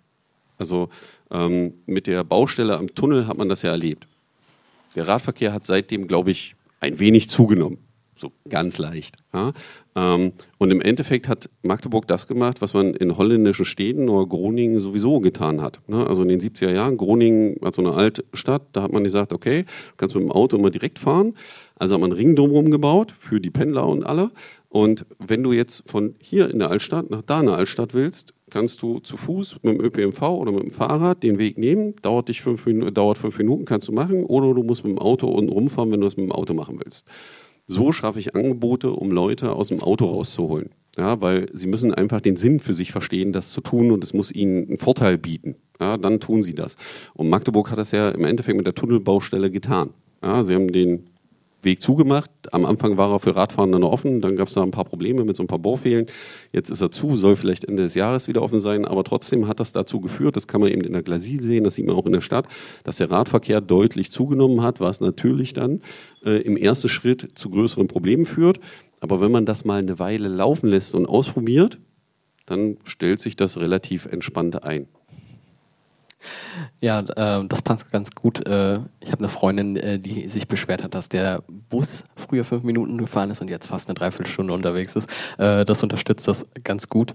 Ähm, ich würde mal sagen, wir haben ja eine kleine Podiumskugel, ähm, so eine Glaskugel. Haben wir da schon Fragen drin. So ein paar sind schon drin. So ein paar sind schon drin. Kannst du mal eine vorlesen, weil ich, weil ich auch äh, das Publikum gerne mit einbeziehen möchte. Äh, obwohl, Mopsen, ja. Also obwohl ich die Diskussion von gerade nicht unterbrechen wollte, die war so ein schöner Selbstläufer. Ähm. Dann fang mal an. Warum wird eigentlich weiter in Straßenverkehrsbau investiert, wenn eigentlich der Klima äh, neutrale Verkehr Vorrang, vorrangig hat oder Vorrang haben sollte. Da weiß ich gar nicht, wer darauf antworten möchte. Oh, Madeleine meldet sich. Ja, genau das frage ich mich auch. Ähm, das ist auch ein Anliegen, warum ich gesagt habe, oh, nicht nur meckern, einfach mal auch in die Politik gehen. Also wenn wir den Tunnel angucken, die Tunnelbaustelle, die im Endeffekt auch in meiner Wahrnehmung nicht viel bringen wird, weil die ähm, es wird dem motorisierten Individualverkehr auch nicht viel bringen und äh, von der Straßen-Fahrradplanung, äh, da will ich gar nicht sprechen, die ist nämlich auch äh, nicht besonders breit leider, ähm, zu Projekten, die gerade angestoßen werden, nicht in der dritten, dritten Elbquerung sozusagen, also wieder Straßen bauen und man wird Verkehr ernten sozusagen, zu eine Projekte, die tatsächlich auch nicht günstig sind. Ja, das sind die, die wirklich Millionen kosten warum man das nicht nutzt, um eben die priorisierten Projekte, zum Beispiel im Verkehrsentwicklungsplan, eben umzusetzen. Also das äh, frage ich mich tatsächlich auch. Und ähm, da braucht es aber viel mehr Menschen, die, glaube ich, sich dafür einsetzen und das einfach auch sagen und immer nicht nur auf den motorisierten Individualverkehr äh, beharren, sondern auch sagen, nee, wir wollen eine Mobilitätswende, wir wollen Veränderung schaffen. Dankeschön. Noch jemand? Tim, du guckst so. glaube, da sollte ich jetzt als Vertreter der Stadt dann doch kurz ein bisschen ja, äh, was einbringen. Ähm, das ist ein sehr weites Feld. Ich glaube, da könnten wir bis Mitternacht diskutieren. Ich würde vielleicht ein, zwei Aspekte hm, von meiner Seite einbringen, um vielleicht ein bisschen was richtig zu stellen oder zumindest die Gesamtschau versuchen herzustellen. Also dieser Tunnel unter der Ernst-Reuter-Allee, der wird schon Verbesserungen bringen. Und zwar gibt es eine Straßenbahnhaltestelle, wo ich dann ohne Beeinträchtigung durch lärmende Kfz, die bisher auch ein bisschen noch Abgase absondern. Das könnte künftig anders sein. Ähm, das war also eine sehr strategische, ein wichtiges Argument, dass man dort so eine Verkehrsdrehscheibe für den öffentlichen Verkehr herstellt, ohne dass er durch Autos beeinträchtigt wird. Und dann gab es halt noch so Randparameter, dass äh, wichtige Akteure gesagt haben, so etwas wie in Halle soll es nicht geben, dass es alles nebeneinander ist. Es soll halt anders sein. Und dann wurde eben in dieser Prämisse eben äh, ein anderes Konzept gestrickt, das dann in diesen Tunnel gemündet ist. Dass ein Tunnel an einer Stelle Probleme kaschiert, löst oder zumindest versteckt, hat aber dann auch zur Folge, dass ein Tunnel irgendwo wieder hochkommt und die Rampen, und das sind dann die stadträumlich schwierigen Bereiche. Das ist uns bewusst, da haben wir auch hart gekämpft, dass es äh, vielleicht noch irgendwie optimiert werden kann, wie auch immer. Aber dass er keine Veränderung bringt, das sollte man so nicht sagen. Es gibt einen autofreien äh, Willy Brandt-Platz, das ist der, die Vorderseite der Stadt. Ähm, es gibt dort ähm, eine Straßenbahnkreuzung, wo eben auch äh, Zeitgewinne möglich sind. Und es wird an anderer Stelle weiterhin Autoverkehr und Stau geben, wenn die gleiche Menge da reinbraust. Wer das unbedingt braucht, der steht eben künftig im Tunnel im Stau oder er überlegt sich halt anders und macht es nicht. Ne? Das ist dann auch immer eine individuelle Entscheidung. Aber für den Radverkehr, Fußverkehr, Straßenbahnbenutzer, der zur Deutschen Bahn, zur S-Bahn und zur Fernbahn umsteigen will, ist das schon eine Verbesserung. Die Frage ist, wie viel Geld wird da in die Hand genommen für diese eine Verbesserung? Das ist halt dann das Thema. Ne? Ansonsten äh, könnte man noch zu vielen Details sprechen, aber ich glaube, das ist heute nicht das Thema. Wir haben ja noch ein bisschen Zeit, aber wir haben, äh, John meinte ja, wir haben ja noch ein paar andere Fragen. Vielen Dank auf jeden Fall für den Beitrag nochmal.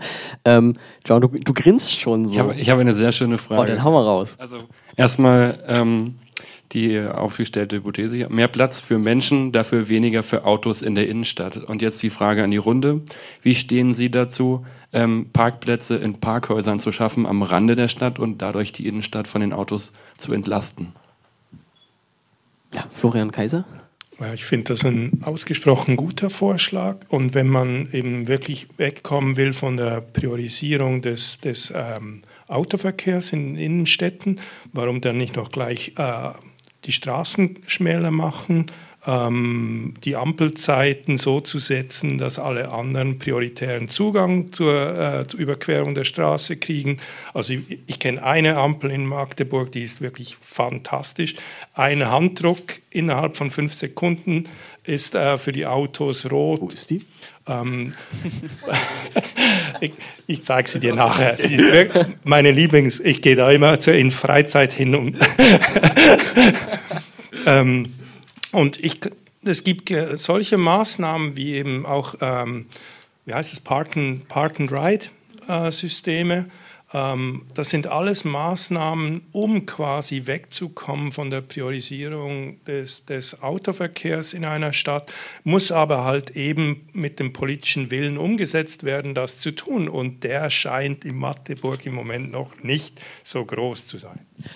Oh mein Gott, jetzt Zweifel. Ich möchte mich ganz kurz einmischen. Ich möchte äh, dazu sagen, äh, ich finde das auch eine super Idee. Allerdings muss dann gleichzeitig auch gewährt werden, dass man von diesen Parkhäusern auch super in die Innenstadt kommt. Das ist nämlich auch noch mein Gedanke gewesen. Das wäre okay. das Anbindungsproblem. Genau. Man äh, könnte die ja, Situation auch anders machen. Man könnte die Parkhäuser auch in der Innenstadt machen und exorbitant teuer. Das funktioniert fast so gut. Das ist in Amsterdam tatsächlich so. Aber äh, am Thema vorbei. Wir haben noch zwei Hände gehabt. Äh, Tim hat sich zuerst gemeldet, aber wie bitte? Achso, äh, dann Laura bitte. Ähm, das, also dieser Beitrag spricht ja das, auch das Thema ruhender Verkehr an, mhm. ähm, über das wir bisher nicht so viel gesprochen haben. Wie, wenn man von oben auf die Stadt gucken würde oder auf Wohngebiete, wie viel Platz von öffentlichem Raum, der deshalb mehr Platz für Menschen, wie viel Platz von öffentlichem Raum eigentlich durch Privatbesitz zugestellt ist. Also ähm, das ist ganz schön viel. In meiner Straße ist gerade ein oder zwei Hausbreiten wurden jetzt gesperrt, weil ich glaube, da soll eine Baustelle anfangen und das ist unglaublich, wie anders das aussieht, wenn da nicht alles zugepackt ist.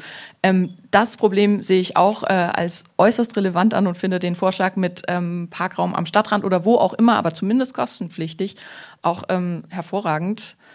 Wenn ich, ich könnte mein halbes Mobiliar vor meinem Haus auf die Fläche stellen, auf die meine Nachbarin einfach nur ihr Auto stellt. So, und das würde, da würde, also dann wäre der Ärger aber groß. Und im September ist ja immer auch weltweite schöne Aktion im Stadtgebiet der Parking Day, wo genau darauf hingewiesen wird, wo ein Parkplatz im Prinzip, also die Idee ist, einen Parkschein zu ziehen und dann mit diesem Parkplatz einfach was anderes machen, als ein Auto draufzustellen, um mal zu zeigen, was man mit der Fläche machen kann. Ähm, von daher bin ich da total bei diesem Vorschlag dabei und finde auch, dass der Platz in der Stadt gehört den Menschen, nicht den Autos. Ich finde das auch krass, gerade aber auch bei mir um die Ecke, ähm, Alte Neustadt. Ähm, Agnetenstraße in die Richtung ist eine Kita und neben der Kita steht angeblich, sage ich mal, so, ein, so eine Abstell, äh, also quasi eine Garagensiedlung für, für ähm, Autos. Die ist allerdings für was ganz anderes genutzt worden. Ich weiß nicht, was da drin ist, aber das sind definitiv keine Autos, weil das Ding den ganzen Tag abgesperrt ist und ich bin auch der Meinung, das könnte man definitiv frei machen. Man könnte auch ähm, dafür sorgen, dass neben den Kitas nicht unbedingt alles vollgeparkt wird mit Autos und so weiter. Also ich bin ähm, auch der Meinung, ähm, die Stadt hat, hätte Platz, Allerdings sollte die ein bisschen humanistischer äh, genutzt werden, ein bisschen mehr für Menschen. Ähm, Jean hat sich jetzt schon ver, ver, äh, in die muss hinteren ich, Jetzt muss ich, glaube ich, mal das an nicht ziehen, weil Okay, das sind ziehen ganz sich an. wertvolle Beiträge gekommen und wenn jetzt wir zu einem neuen Thema hüpfen, geht mir da ein bisschen was verloren. Ähm, Also das Thema Stadtraum, das Thema Lebensraum bin ich ja vollkommen bei euch. Äh, Ich bin ausgebildeter Stadtplaner und bin jetzt im Verkehr und habe das schon auch äh, mit der Muttermilch, äh, wie so sagen darf, in Weimar und Graz und anderswo aufgesaugt und kann das schon nachvollziehen. Also wir haben jetzt die große Chance, dass wir den Abend auf Mitternacht erweitern, weil wir machen ein neues Themenfeld auf. Parken und nur- Verkehr. Und das müssten wir einfach schauen, ob wir andere Themen des Radverkehrs zurückstellen, ob wir das wollen, weil das ist ein super Thema, da können wir ganz viel besprechen. Ich habe aber auch ein paar ernüchternde Botschaften. Aber wir können, aber wir sollten einfach uns einigen, ob wir dafür Radverkehrsthemen opfern, wo wir auch gerade mittendrin waren. Deswegen vielleicht nur ganz kurz und dann können wir uns entscheiden. Wir sprechen gerade über Wohngebietsstraßen, wo das Thema runder Verkehr ist. Da ist der Radfahrer in der Regel auf der Straße, weil dort sind Tempo-30-Zonen und nach deutscher SDVO darf man gar keine Radwege haben. Es dient ja der Entschleunigung. Der Radfahrer ist im Blickfeld, in der Straße und insofern reden wir nicht über das Radfahren, sondern eher über das Rad abstellen. Stichwort Kopenhagen, Amsterdam, dass dort, wo Autos stehen, könnten ja zwei, drei, vier Fahrräder parken. Das könnten wir als Thema besprechen. Aber gestartet mal bitte, dass ich ganz kurz einen kleinen Exkurs äh, einflechte und dann entscheiden wir, ob wir über das Thema runden Verkehr sprechen. Weil wir sprechen ja auch, deswegen bin ich eingeladen, was kann Kommunalplanung, Kommunalpolitik machen. Da muss ich leider ernüchternd einbringen, wir brauchen die Landespolitik hier und äh, vor allem dann im Landtag, weil es gibt Landesgesetze, Landesverordnungen, die sind so unglücklich gestrickt, dass wir in dem Themenfeld gebundene Hände haben. Warum funktioniert P&R in Magdeburg und in Halle und Dessau nicht? Weil es gibt ein Landesgesetz, das für 30 Minuten maximal 50 Cent im öffentlichen Straßenraum erhoben werden dürfen. Mehr darf die Kommune gar nicht erheben. Und das Ergebnis ist, dass Magdeburgs P&R-Plätze leer stehen, da wächst das Kraut hoch, das kann man in Diesdorf angucken und anderswo. Wir haben die richtig so beschildert, dass äh, die Menschen in die Innenstadt fahren, weil man hat bisher immer einen Parkplatz gefunden und er kostet doch nichts. Wie soll ich denn die Leute zum Umsteigen bewegen? In Diesdorf fährt eine Straßenbahn im vernünftigen Takt und die Leute nehmen es nicht an. Und in Zürich sind die Parkhäuser so teuer, dass der Banker mit der Straßenbahn von seinem Vorort reinfährt in die Stadt. Ne? Also wir sind hier in einem anderen Umfeld. Mehrheiten wurden in Sachsen-Anhalt wie in Brandenburg und Mecklenburg-Vorpommern im ländlichen Raum bei Landtagswahlen gewonnen. Wir sind kein urbanes Land wie vielleicht Baden-Württemberg oder Sachsen oder Nordrhein-Westfalen. Das heißt, die Belange der Kommunen, der drei Großstädte, die wir haben, konnten sich offensichtlich nicht durchsetzen. Also, die Stadt würde ja gerne, wenn sie denn könnte, das haben, wir sehr ausführlich im Verkehrsentwicklungsplan diskutiert. Insofern empfehle ich für heute, ähm, dass wir das Thema ruhender Verkehr vielleicht mal zurückstellen und uns wieder verabreden. Das können wir nämlich richtig gut diskutieren. Und dann könnten wir auch Botschaften an eher andere Akteure auch ausstrahlen, weil da ist Handlungsbedarf, Handlungsoptionen. Und der Kämmerer der Landeshauptstadt würde sich freuen, weil der hätte nämlich höhere Einnahmen, weil das Land regelt zwar, aber die Einnahmen aus Parkplatzgebührenbewirtschaftung sind bei der Stadt. Und noch eine zweite Sache, auch ganz wichtig, und dann redet man gerne wieder über Radverkehr. Wir müssen wissen, dass in diesem Themenfeld andere Akteure unterwegs sind, die wir mit Kommunalpolitik nicht erreichen, nicht beeinflussen können. Wir haben in Magdeburg mehrere große Tiefgaragen, zum Beispiel im Allee Center, im City Carré, im Ulrichshausen, anderswo, und die dürfen ihre Preise gestalten ohne Einflussnahme eines Stadtrates. Und äh, die Parkgebühren werden, werden dort künstlich tief gehalten, die erwirtschaften nie und nimmer die Baukosten, die werden künstlich tief gehalten, damit die Kunden da reinkommen und das wird querfinanziert durch äh, Mieten der Geschäfte. Das heißt, die Stadt, wenn die Stadt jetzt zum Beispiel Parkgebühren in der Ansreuderlin anderswo in die Höhe treiben würde, bei einem entsprechenden Landesgesetz, würde der Kunde ausweichen, noch stärker als bisher, würde, wo er vielleicht gewünscht ist, aber er würde weiter in die Innenstadt fahren, weil aktuell diese Akteure eben ihre Gebühren sehr, sehr tief äh, hier in Magdeburg und in Halle und in Dessau ansetzen. Das sollte man einfach für die Gesamtschau äh, mit äh, erwähnen. Insofern schlage ich vor, heute mal ruhender Verkehr lieber nicht, weil das ist ein ganz, ganz weites Feld, da kommen wir vor Mitternacht hier nicht raus. Da hätte ich, hätte ich noch weitere Argumente, aber ich denke, wir wollten eigentlich über Radverkehr sprechen genau. heute. Ne? Das können wir nämlich aussagen. Wir haben ja noch, wir haben ja so viel Zeit für noch mehr Sendungen. Die können wir, äh, können wir ja noch. Ja, Norman meldet Den sich. will ich nur kurz zu Na, den Parkgebühren. Na gut, aber so, dann. Das, da das ja geht betriebswirtschaftlich denkende geht noch. Unternehmen sind, ja, äh, wenn um sie rum es teurer wird zu parken, dann können sie auch ihre Parkgebühren hinterherziehen. Und ich könnte mir vorstellen, dass es da irgendeinen BWLer gibt, der da in irgendeiner Abteilung sitzt, der das ausrechnet und der die Parkgebühren dann hochzieht. Also ich würde es nicht ganz so schwarz malen.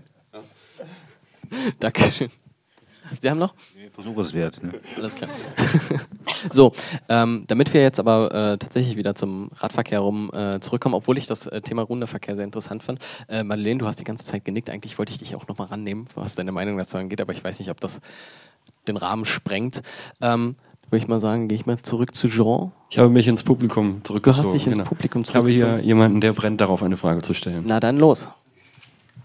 Brennen nicht, aber ich kann was loswerden. Zum letzten Punkt nur eines. Ich glaube, dass sich grundsätzlich etwas ändern wird mit Blick auf die Ladeinfrastruktur für E-Mobilität. Wenn nämlich die in der Fläche zur Verfügung gestellt werden wird, wird sich die Parksituation ändern. Das ist das eine. Ich möchte aber grundsätzlich eine Sache sagen.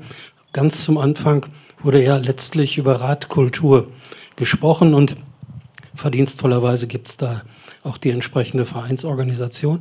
Radkultur beginnt für mich immer damit, wie man über Radfahren spricht. Am Ende brauchen wir Verkehrskultur und die im Einklang mit Artikel 1 oder Paragraph 1 im StVO.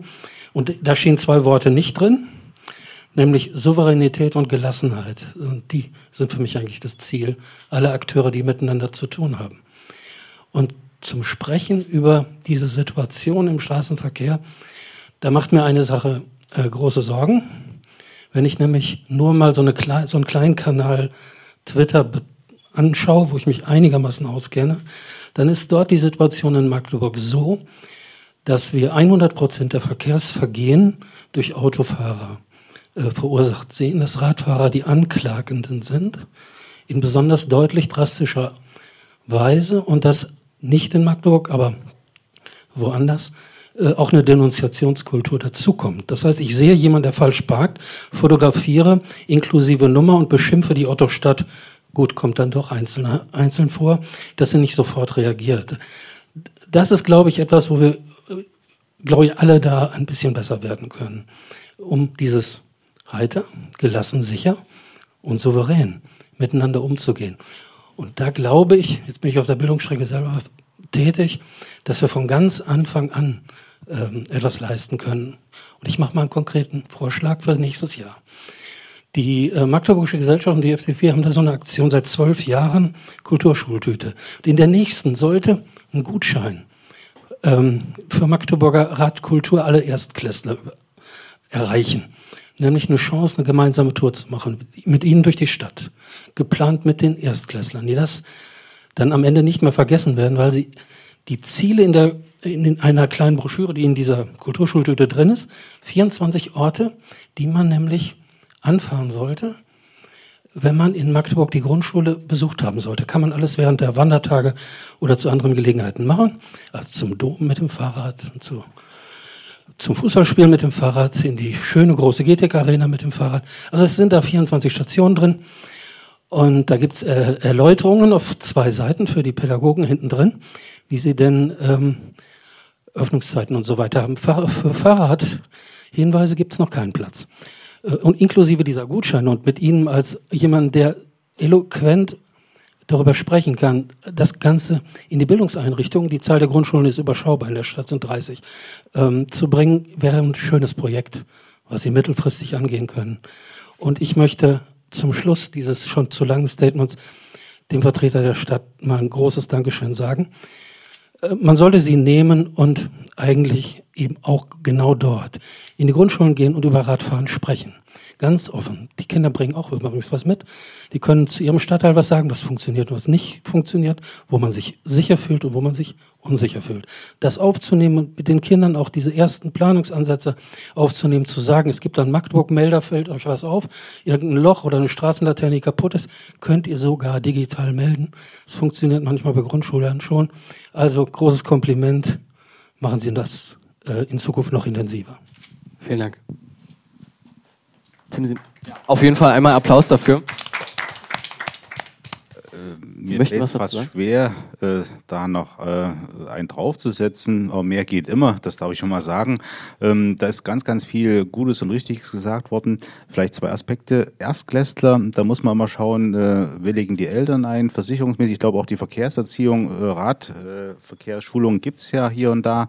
Die ist, glaube ich, wenn ich mich erinnere, in der vierten Klasse. Vorher geht das gar nicht, das weiß Herr Dreimann. Aber vielleicht ein Aspekt, äh, also wir können bei vielen Themenfeldern wirklich noch einen drauflegen. Wir sind auf dem Weg, aber wir sind nicht äh, on top, das wissen wir aus bestimmten Gründen. Aber eins darf ich kurz erinnern, äh, es gibt ein Faltblatt, es gibt eine Aktion und sogar einen äh, Handlungsleitfaden äh, der Stadt, der wurde sogar vom äh, Bildungsministerium des Landes äh, veröffentlicht und gelobt, Schulwegdetektive. Genau das haben wir im Jahr 2007 gemacht, sind an die Schmeiß-Schule äh, Schmeilstraße, Oskar-Linke-Schule, Entschuldigung, und haben mit den Schülern deren Weg von der, ihrer eigenen Wohnung zur Schule geprüft und gecheckt, haben mit den Kindern Empfehlungen zeichnen lassen, die haben selber das quasi aufgenommen, haben es diskutiert und es soll dem Hörensagen nach da eine Lust zum Radfahren in der Schule schon ganz gut entwickelt sein. Ähm, wir haben dann empfohlen, das auf andere Schulen zu übertragen, das ist nicht ganz so gut gelungen, aber wir waren zumindest an dem zarten Pflänzchen dran. Aber die Frage ist, ist es eine Sache der Kommune? Man äh, sieht ja auch hier und da, dass ans Ehrenamt ausgelagert wird. In ganz vielen Themenfeldern ist ein Staat, der sich zurückzieht, äh, wird er beobachtet, dass er Dinge ja äh, wie auch immer gerne machen lässt durch Akteure. Und ich sehe da eine bedenkliche Entwicklung, dass das an die Verkehrswacht ausgelagert wird, diese Art Verkehrserziehung. Die haben nicht viel Geld, aber sollen mit Ehrenamtlern äh, irgendwie im Ruhestandsalter, sollen es dann richten. Äh, da muss man einfach sagen, wie viel Staat will man? Ich darf von meinem Bereich äh, berichten, ich hätte gern zwei, drei Mitarbeiter mehr, gut gebildete Ingenieure, die richtig klotzen können. Wir könnten so viel machen. Ich habe nicht genug Personal und habe überhaupt nicht das Geld dafür. Das muss man leider in dem Fall mal sagen. Dankeschön. Also ich so. möchte nur kurz äh, ergänzen wegen der Bildung mhm. und auch wegen dem Hinweis, dass man vielleicht auch mit so Broschüren etwas erreichen kann. Ähm, ich, ich bin nicht unbedingt ähm, ein klarer Freund von schulischen Bildungsmaßnahmen, ähm, dass, dass die Schule hier Funktionen übernimmt, ähm, die vielleicht gar nicht so leicht von der Schule übernehmbar. Das heißt nicht, dass man nicht solche Aktionen machen sollte, sondern ich möchte ein anderes Beispiel geben. Zum, ähm, vor 20 Jahren war die letzte Statistik, die ich gehört habe, dass Kinder rauchender Eltern zu 80 Prozent selber Raucher werden. Ähm, und das Gleiche sollte man mit dem Radfahren vielleicht auch sehen, wo, ähm, wo man als Positivbeispiel annehmen muss. Die Wahrscheinlichkeit, dass ein Kind selber zum Rad greift, steigt mit der Wahrscheinlichkeit, dass die Eltern automatisch zum Rad greifen.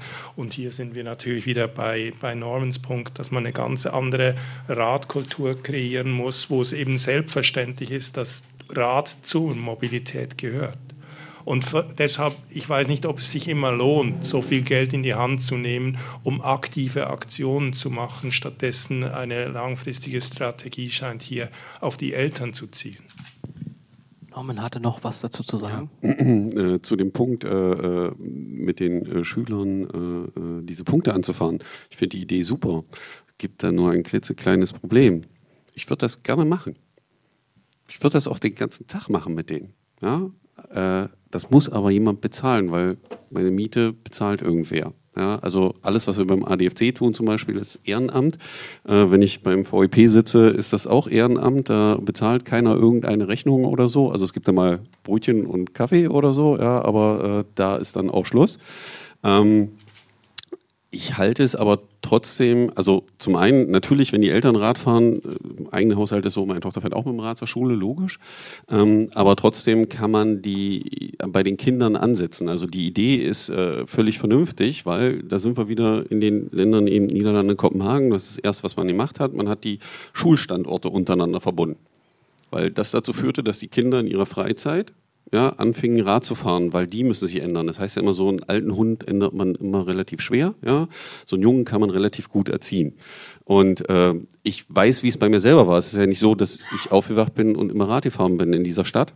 Äh, ich glaube, es gab äh, vor den letzten fünf, sechs Jahren Zeiten, da habe ich mein Rad persönlich sehr selten angefasst, war relativ häufig mit dem Auto oder mit der Bahn unterwegs, aber mein Fahrrad war jetzt nicht mein Verkehrsmittel, mit dem ich jeden Tag unterwegs war. Ähm, und auch der Punkt dann dahin, das mal zu nutzen, ist kein einfacher für erwachsene Menschen. Äh, und äh, spätestens dann, wenn der Punkt kommt, dass man sein eigenes Fahrzeug abschafft oder sowas, also so ganz verrückte Ideen, ähm, ist das eher so ein schwieriger Prozess. Und äh, ich kann das aus eigener Erfahrung wiedergeben. Also wo ich mein eigenes Fahrzeug abgeschafft habe, habe ich dachte, ich schneide mir so ein Bein ab und ob das nicht eine verrückte Idee ist. Ähm, heute kann ich sagen, es war die weiseste Entscheidung aller Zeiten. Es ist entspannt. Ich kann die auch treffen, weil ich eben in einer Stadt wie Magdeburg wohne. Das, wenn ich ein Auto brauche, steht das 500 Meter von mir weg. Da steht ein Carsharing-Fahrzeug, ist überhaupt gar kein Problem. Ähm, und äh, braucht damit nicht mein eigenes vor der Tür stehen haben. Aber Erwachsene tun sich eben schwer. Deswegen halte ich eine zwei Richtungen. Also zum einen bei den Kindern anzusetzen, ihnen die Möglichkeit zu geben, das selber zu nutzen, wenn die Eltern das nicht machen können, wollen oder was auch immer. Ähm, genauso natürlich auch den Eltern Angebote zu machen, dass sie eben umsteigen auf das andere Verkehrsmittel und das mal gerne nutzen. Und vielleicht ist auch ein Kind dabei, was sagt, Mama, Papa, wir wollen Radfahren, lass uns doch mal am Wochenende auch noch mal eine Radtour machen, weil am ähm, Schiffshebewerk war schön oder so. Und man kann da relativ schnell hinfahren. Das sind ja relativ einfach zu erreichen und auch äh, unproblematisch zu erreichende Verkehrsziele aufgrund des Elberadweges. Vielen Dank. Ähm, hat, möchte dazu jemand noch Stellung beziehen oder kann ich noch mal in den Lostopf greifen? Oh. Ich würde gerne zum ersten Teil der Wortmeldung noch kurz äh, Stellung beziehen, die ähm, Kommunikation oder die Kultur äh, unter den Radfahrenden und die ähm, Fehler eingestehen. Ähm, ich kann das nachvollziehen, ich beobachte das auch, dass es eben sozusagen eine aktivistische Spitze gibt, die sehr einseitig ähm, berichtet, vielleicht auch polemisierend ist. Ich muss aber auch sagen, dass wir mit der Radkultur genau auf die Breite eher zielen und eben nicht darauf, die paar Verrückten, die eh immer schon Fahrrad fahren und egal wie der Verkehr ist. Mich gezeigt? nee, stimmt, du fährst ja nicht so gerne Fahrrad, hast du gerade verraten. Ähm, sondern eben alle mit einzubeziehen. Und da haben wir in der kurzen Zeit, die wir schon Radkultur also diese Initiative betreiben und in Kontakt mit Leuten treten, kommt es, wird es wirklich oft auch an uns herangetragen, dass Leute kommen, die selbst bekennende Radfahrende sind und die das aber kritisch sehen, wie sich andere verhalten und auch ähm, genauso fahren die nicht immer über Rot oder sollten wir uns nicht einfach mal in die eigene Nase äh, greifen.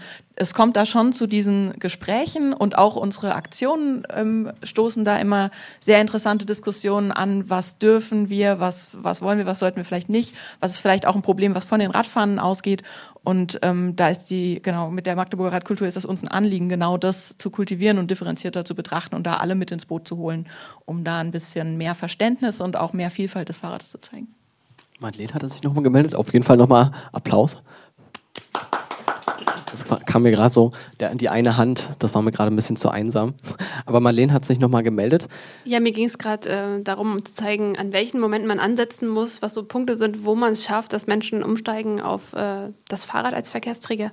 Ein ähm, anderer Punkt, den es auch, ich glaube, aus der Umweltpsychologie kommt das tatsächlich auch äh, weiß, ist, ähm, so, wenn Umbrüche anstehen. Also wenn man in eine neue Stadt zieht, wenn man irgendwie vom Abi ins Studium oder so. Das sind äh, Momente, wo man angreifen kann, wo man wirklich ähm, doch mal eine Verhaltensänderung Veränderungen äh, ansetzen kann. Und da sind, finde ich, auch zum Beispiel ArbeitgeberInnen, Unternehmen, wenn sie neuen Mitarbeiter haben und Mitarbeiterinnen, da auch, finde ich, äh, mehr in der Pflicht äh, tatsächlich oder sollten mehr Angebote schaffen, da irgendwie äh, das ist auch die Möglichkeit aufzuzeigen, irgendwie Radwege aufzuzeigen, aber auch zum Beispiel ähm, gibt es ja auch Pedelec, ähm, äh, von Unternehmen oder von Hochschulen und so weiter, da was zu machen. Oder auch äh, an Universitäten für die Erstsemesterstudierenden eben dort eben das aufzuzeigen. Also da sehe ich ähm, noch größere Möglichkeiten. Und der andere Aspekt, den ich ansprechen wollte, es geht ja auch nicht nur darum, dass irgendwie SchülerInnen von jetzt sicher von A nach B zu ihrer Schule kommen, sondern es ist auch ein emanzipatorischer Ansatz tatsächlich für Jugendliche, für vielleicht ähm, andere Menschen, die sonst ein bisschen abgehängt sind, eben eine Möglichkeit, ähm, wirklich mobil zu sein, Mobilität auch als Menschenrecht oder als, als wirklich so ein Grundbedürfnis auch erfüllen zu können und selbst zu entscheiden, ich fahre jetzt dahin oder ich mache jetzt den Ausflug, ohne irgendwie wen zu fragen oder irgendwie so oder auch kostengünstig oder fast kostenfrei eben von A nach irgendwo hinzukommen. Also das, diesen Aspekt möchte ich auch nochmal betont haben, den Fahrrad eben auch gibt. Da würde ich mal ganz kurz, ähm, wir haben es jetzt tatsächlich schon ein bisschen länger, es ist äh, 20.36 Uhr. Ähm, dadurch, dass ich jetzt ganz oft dasselbe gehört habe, möchte ich nur mal ganz kurz äh, zusammenfassen, dass es äh, einerseits ein großes Problem ist, ähm, was wollen wir versus was können wir tun. Also es besteht auf jeden Fall noch, äh, auf jeden Fall, äh, jetzt habe ich schon zweimal auf jeden Fall gesagt, ein drittes Mal, ähm, Verbesserungsbedarf, was die Radwege angeht. Es ist nicht sonderlich förderlich, äh, in, eine, in ein Extrem zu schwingen. Also man sollte nicht trennen, man sollte aber auch nicht komplett ähm, drauf pochen, dass alles in, ineinander integriert wird. Ähm, für mich habe ich jetzt mitgenommen, dass es am ehesten am, am Mindset liegt. Ähm, da würde ich jetzt äh, einfach so in den Raum stellen. Ich glaube, es ist ein Fehler zu glauben, dass man aufgrund seiner Sicherheit in seinem Fahrzeug mehr Recht beanspruchen kann im Straßenverkehr. Wir schweifen oder ich schweife jetzt schon wieder in, äh, in den Aspekt Sicherheit ab. Ähm, ich möchte das jetzt nur noch mal, ähm, dadurch, dass wir jetzt, wir haben zwar noch ein paar Minuten Zeit, aber falls wir, also falls wir keine Fragen mehr haben, haben wir noch Fragen? Oder im Lostopf? Nee, haben wir nicht. Keine mehr, ne? ähm, dann würde ich äh, für mich jetzt auch noch mal sagen, ich glaube, es ist jetzt nicht ganz möglich, das von einem Tag auf den anderen äh, zu also das Mindset äh, Quatsch, zu beeinflussen, gerade bei älteren Leuten ist das, äh, ich merke jetzt schon, dass ich mit 24, ich bin steinalt, äh, Probleme damit habe, neue Sachen anzuerkennen. Nein. Äh, aber ich bin auf jeden Fall der Meinung, dass diese Diskussionsrunde heute ähm, vielleicht dem einen oder anderen Zuhörer, der einen oder anderen Zuhörerin ähm, ein bisschen die Augen oder die Ohren geöffnet hat für Dinge, die bei uns in der Stadtplanung ähm, ablaufen, dass das gar nicht so einfach ist, dass das immer eine Sache ist äh, oder eine, eine, Balance ist aus was brauchen wir, was können wir und so weiter. Das habe ich ja auch schon angesprochen. Und ähm, einfach das Mindset, ähm, aktiv darüber nachzudenken, was tue ich, indem ich Fahrrad fahre, indem ich mich fortbewege oder wie wirke ich auf mein, mich auf meine Umwelt aus, also meine Umwelt im Sinne wörtlich, meine Umwelt und auch meinen Straßen, also den Straßenverkehr, was, was tue ich denn, indem ich ein äh, Auto fahre, indem ich einfach die Straßen wieder vollstopfe und dann das ganze Ding irgendwo abstelle, wo es einfach nur Platz einnimmt. Ähm, ich würde einfach mal sagen, eine Wortmeldung haben wir noch? Eine Wortmeldung haben wir noch. Ich traue mich nochmal. Aber Trau dich noch. weil dieses Wort Mindset muss man mal konkretisieren. Es gibt ein sehr erfolgreiches Beispiel aus der Geschichte der Stadt. Es sind nicht mal zehn Jahre gewesen, wo Magdeburg, und die Ausstellung ist ja gerade zu Ende gegangen, als Modellstadt weit über die Region hinaus, auch über Deutschland hinaus gewirkt hat. Da gab es einen Menschen wie Taut der hat einfach die bunte Stadt erfunden. Der hat auch eine Fassade angemalt. Die Mittel waren gering, man hat, konnte nicht massenhaft in Wärmedämmung und sonst was investieren. Aber er hat ein Statement gesetzt. Man kann auch ein Statement setzen nach einem Amsterdamer Vorbild. Die Facebook-Seite heißt ganz kurz Art. Äh, wenn man sich eine Klinkerstruktur als Fahrradweg mal vorstellt und die in ganz bunten Farben gestaltete, das wäre, es ist unfassbar auffallend. Das haben Straßenmaler und am Ende hat man es dann gesprüht oder wie auch immer realisiert. Aber so etwas dann mal anzugehen im Wege in Geldern am linken Niederrhein ist das größte Straßenmalerfest. Sowas kriegt man in Magdeburg auch ganz bequem hin. Ich glaube, Frau Linke hätte auch ganz großen Spaß, im, im breiten Weg beispielsweise selber Hand anzulegen. Wir verändern diese Stadt mal ganz bunt in einer tautschen Tradition und verändern dieses Mindset. Das geht. Äh, bisschen Glück mit dem Wetter. Aber ich habe gelernt, Bundesgartenschau, Herr Panke, wir leben in einer mediterranen Zone, es wird immer heißer. Und die Wahrscheinlichkeit von Regen ist hier im Regenschatten des Harzes nicht so groß. Also hat eine gewisse Wahrscheinlichkeit, hätte auch einen großen Spaßfaktor und glaube auch, wir kriegten viele äh, auch Schülerinnen, Schüler, äh, Studenten als potenzielle Mitwirkende. Da sprichst du ein, Herzens, äh, ein Herzensthema von mir an. Denn ich bin, ich habe Praktikum gemacht unten in Bockau im, im Literaturhaus und bin jeden Tag an der Fassade lang gefahren, wo Max Grimm seine Werke äh, an die Wand geheft, gesprüht hat. Ich glaube, sie sind gesprüht oder gemalt, ich weiß es nicht. Ähm, und ich habe mich auch gefragt, warum kann eigentlich nicht die gesamte Stadt so aussehen? Und äh, das sollte eigentlich ein Thema für eine andere Sendung sein, das wird es auch bleiben. Ich wollte nur kurz noch meine zwei Cents dazu werfen. Ich habe jetzt nur, genau, ich habe mich nämlich gefragt, ob jemand noch was dazu zu sagen hat und Norman hat drei Finger gehoben. Ja, äh, also ich finde die Idee super. Ja, äh, gibt nur ein Problem in dieser Stadt, das ist schon mal gemacht worden. Dann gab es riesen Ärger, glaube ich, am Hassebachplatz war das. Ne? Okay. Äh, also da kann jetzt Herr Schneider nichts für, äh, der hat damit gar nichts zu tun. Äh, aber ich glaube, da gab es irgendwann mal so einen Flashmob, ich kann mich daran erinnern, wo der Hassebachplatz dann mit Kreide bemalt wurde. Und danach hat die Stadt relativ rigoros und unschön reagiert. Da fehlt ihr irgendwie das Verständnis für das Bunte. Ansonsten halte ich das für eine super Idee. Ich habe das letztens bei mir zu Hause erlebt, als ich nach Hause fuhr, aus der Spielstraße kam. Dann ging das über in eine normale Straße und da saßen zwei Mädchen auf der Straße und bemalten die Straße. Also ist heute noch da, ich bin heute schon wieder drüber weggefahren. War unglaublich, das einfach zu sehen und zu sagen, ja, lass die da fahren. Ich bin ganz vorsichtig zwischendurch gefahren, die haben an ihren Bildern gemalt, alles schick. Ja, und wir sind alle zurechtgekommen, aber es hilft natürlich, einen ganz anderen Blickwinkel zu kriegen für gewisse Räume auch. Das ist zwar jetzt, hat zwar jetzt gar nichts mehr mit Radkultur zu tun, aber ich möchte das Thema trotzdem äh, nicht ausschweifen lassen. Ähm, Tim hat sich noch, äh, nicht, doch, Tim hat sich noch gemeldet. In aller Kürze, wir gucken auf die Sendezeit, aber für die geschätzten Hörerinnen und Hörer vielleicht ähm, den Aspekt noch, Stadt, Stadtverwaltung, Stadtpolitik ist eben auch ein großer, ein großer Tanker, würde ich jetzt nicht sagen, ein schlechter Begriff, aber eine große, vielschichtige äh, Angelegenheit. Also Verwaltung spricht nicht immer mit einer Stimme und es gibt äh, operative Ebenen und es gibt langfristig denkende Ebenen, es gibt Juristen und es gibt Pragmatiker. Und äh, ein schönes Gegenbeispiel ist äh, die Einmündung der Puschkinstraße in die große Diesdorfer Straße mit dem Puschkinplatz, der noch kein Puschkinplatz ist, aber vielleicht mal wird. Dort übrigens tolles Gebäude der 20er Jahre. Ganz tolle Idee. Da war ähm, von äh, dem Stadtteilmanagement, Geschäftsstraßenmanagement, eine temporäre äh, Straßensperrung und dort war eine Bespielung durch Kinder und Familien, äh, Mütter und Väter und eine ganz tolle Sache. Leider an dem Tag auch am Abend dann ein Schauer, sodass wir den Fahrradfilm, den Fassadenfilm nicht gucken konnten. Aber das sind genau die Aktivitäten, liebe Magdeburgerinnen und Magdeburger, gestaltet euch eure Stadt selber, fordert euer Recht ein. Wird man nicht gleich eine Hauptverkehrsstraße machen und die dann sperren und rückbauen, aber es gibt auch nicht ganz so wichtige Straßen. Es gibt temporäre Bespielung. Es gibt in der Schweiz ganz viele tolle Konzepte mit äh, Begegnungszone, Shared Space. Äh, da einfach mal ein bisschen googeln und dann auch mal sich aktiv einbringen. Da geht einiges. Man muss eben einfach nur am Ball bleiben. Die Verwaltung wird hier und da eben auch durch Akzentsetzungen beeinflusst, die aus der Politik kommen, aus der Stadtgesellschaft. Und wenn es dann mehrheitsfähig ist, sind wir die Letzten, die sowas nicht gerne auch mal umsetzen. Immerhin wird es irgendwann, das werden wir noch erleben, in der Goethestraße eine Fahrradstraße geben. Da haben wir Wirklich? einen Workshop mit Bürgern durchgeführt. Herr Dreimann hat äh, und die ADFC und viele andere Akteure haben uns unterstützt. Das haben wir gesetzt als Thema. Das kam von der Verwaltung, das soll es auch geben. Aber liebe Studenten, Studierende, liebe Magdeburger, wenn ich es mal so sagen darf, das ist eure Stadt. Die Verwaltung macht das, was die Bürger bestellen. Also sie bestellen es bei Wahlen und auf vielen anderen Wegen. Vielen Dank. Ähm, wir hören es einfach immer wieder, Engagement. Und ähm, außerdem kann man noch dazu sagen, äh, die schönen äh, Kreidemalereien kann man sich sehr schön angucken, wenn man mal kurz äh, mit dem Fahrrad vorbeifährt. Man kann auch einfach absteigen und muss das Auto nicht irgendwo parken. Ähm, mit diesen Worten würde ich mich äh, tatsächlich schon, falls niemand mehr irgendwas dazu zu sagen hat, verabschieden von ähm, unseren Gästen, oder? Madeleine hat noch was zu sagen? Dann sag.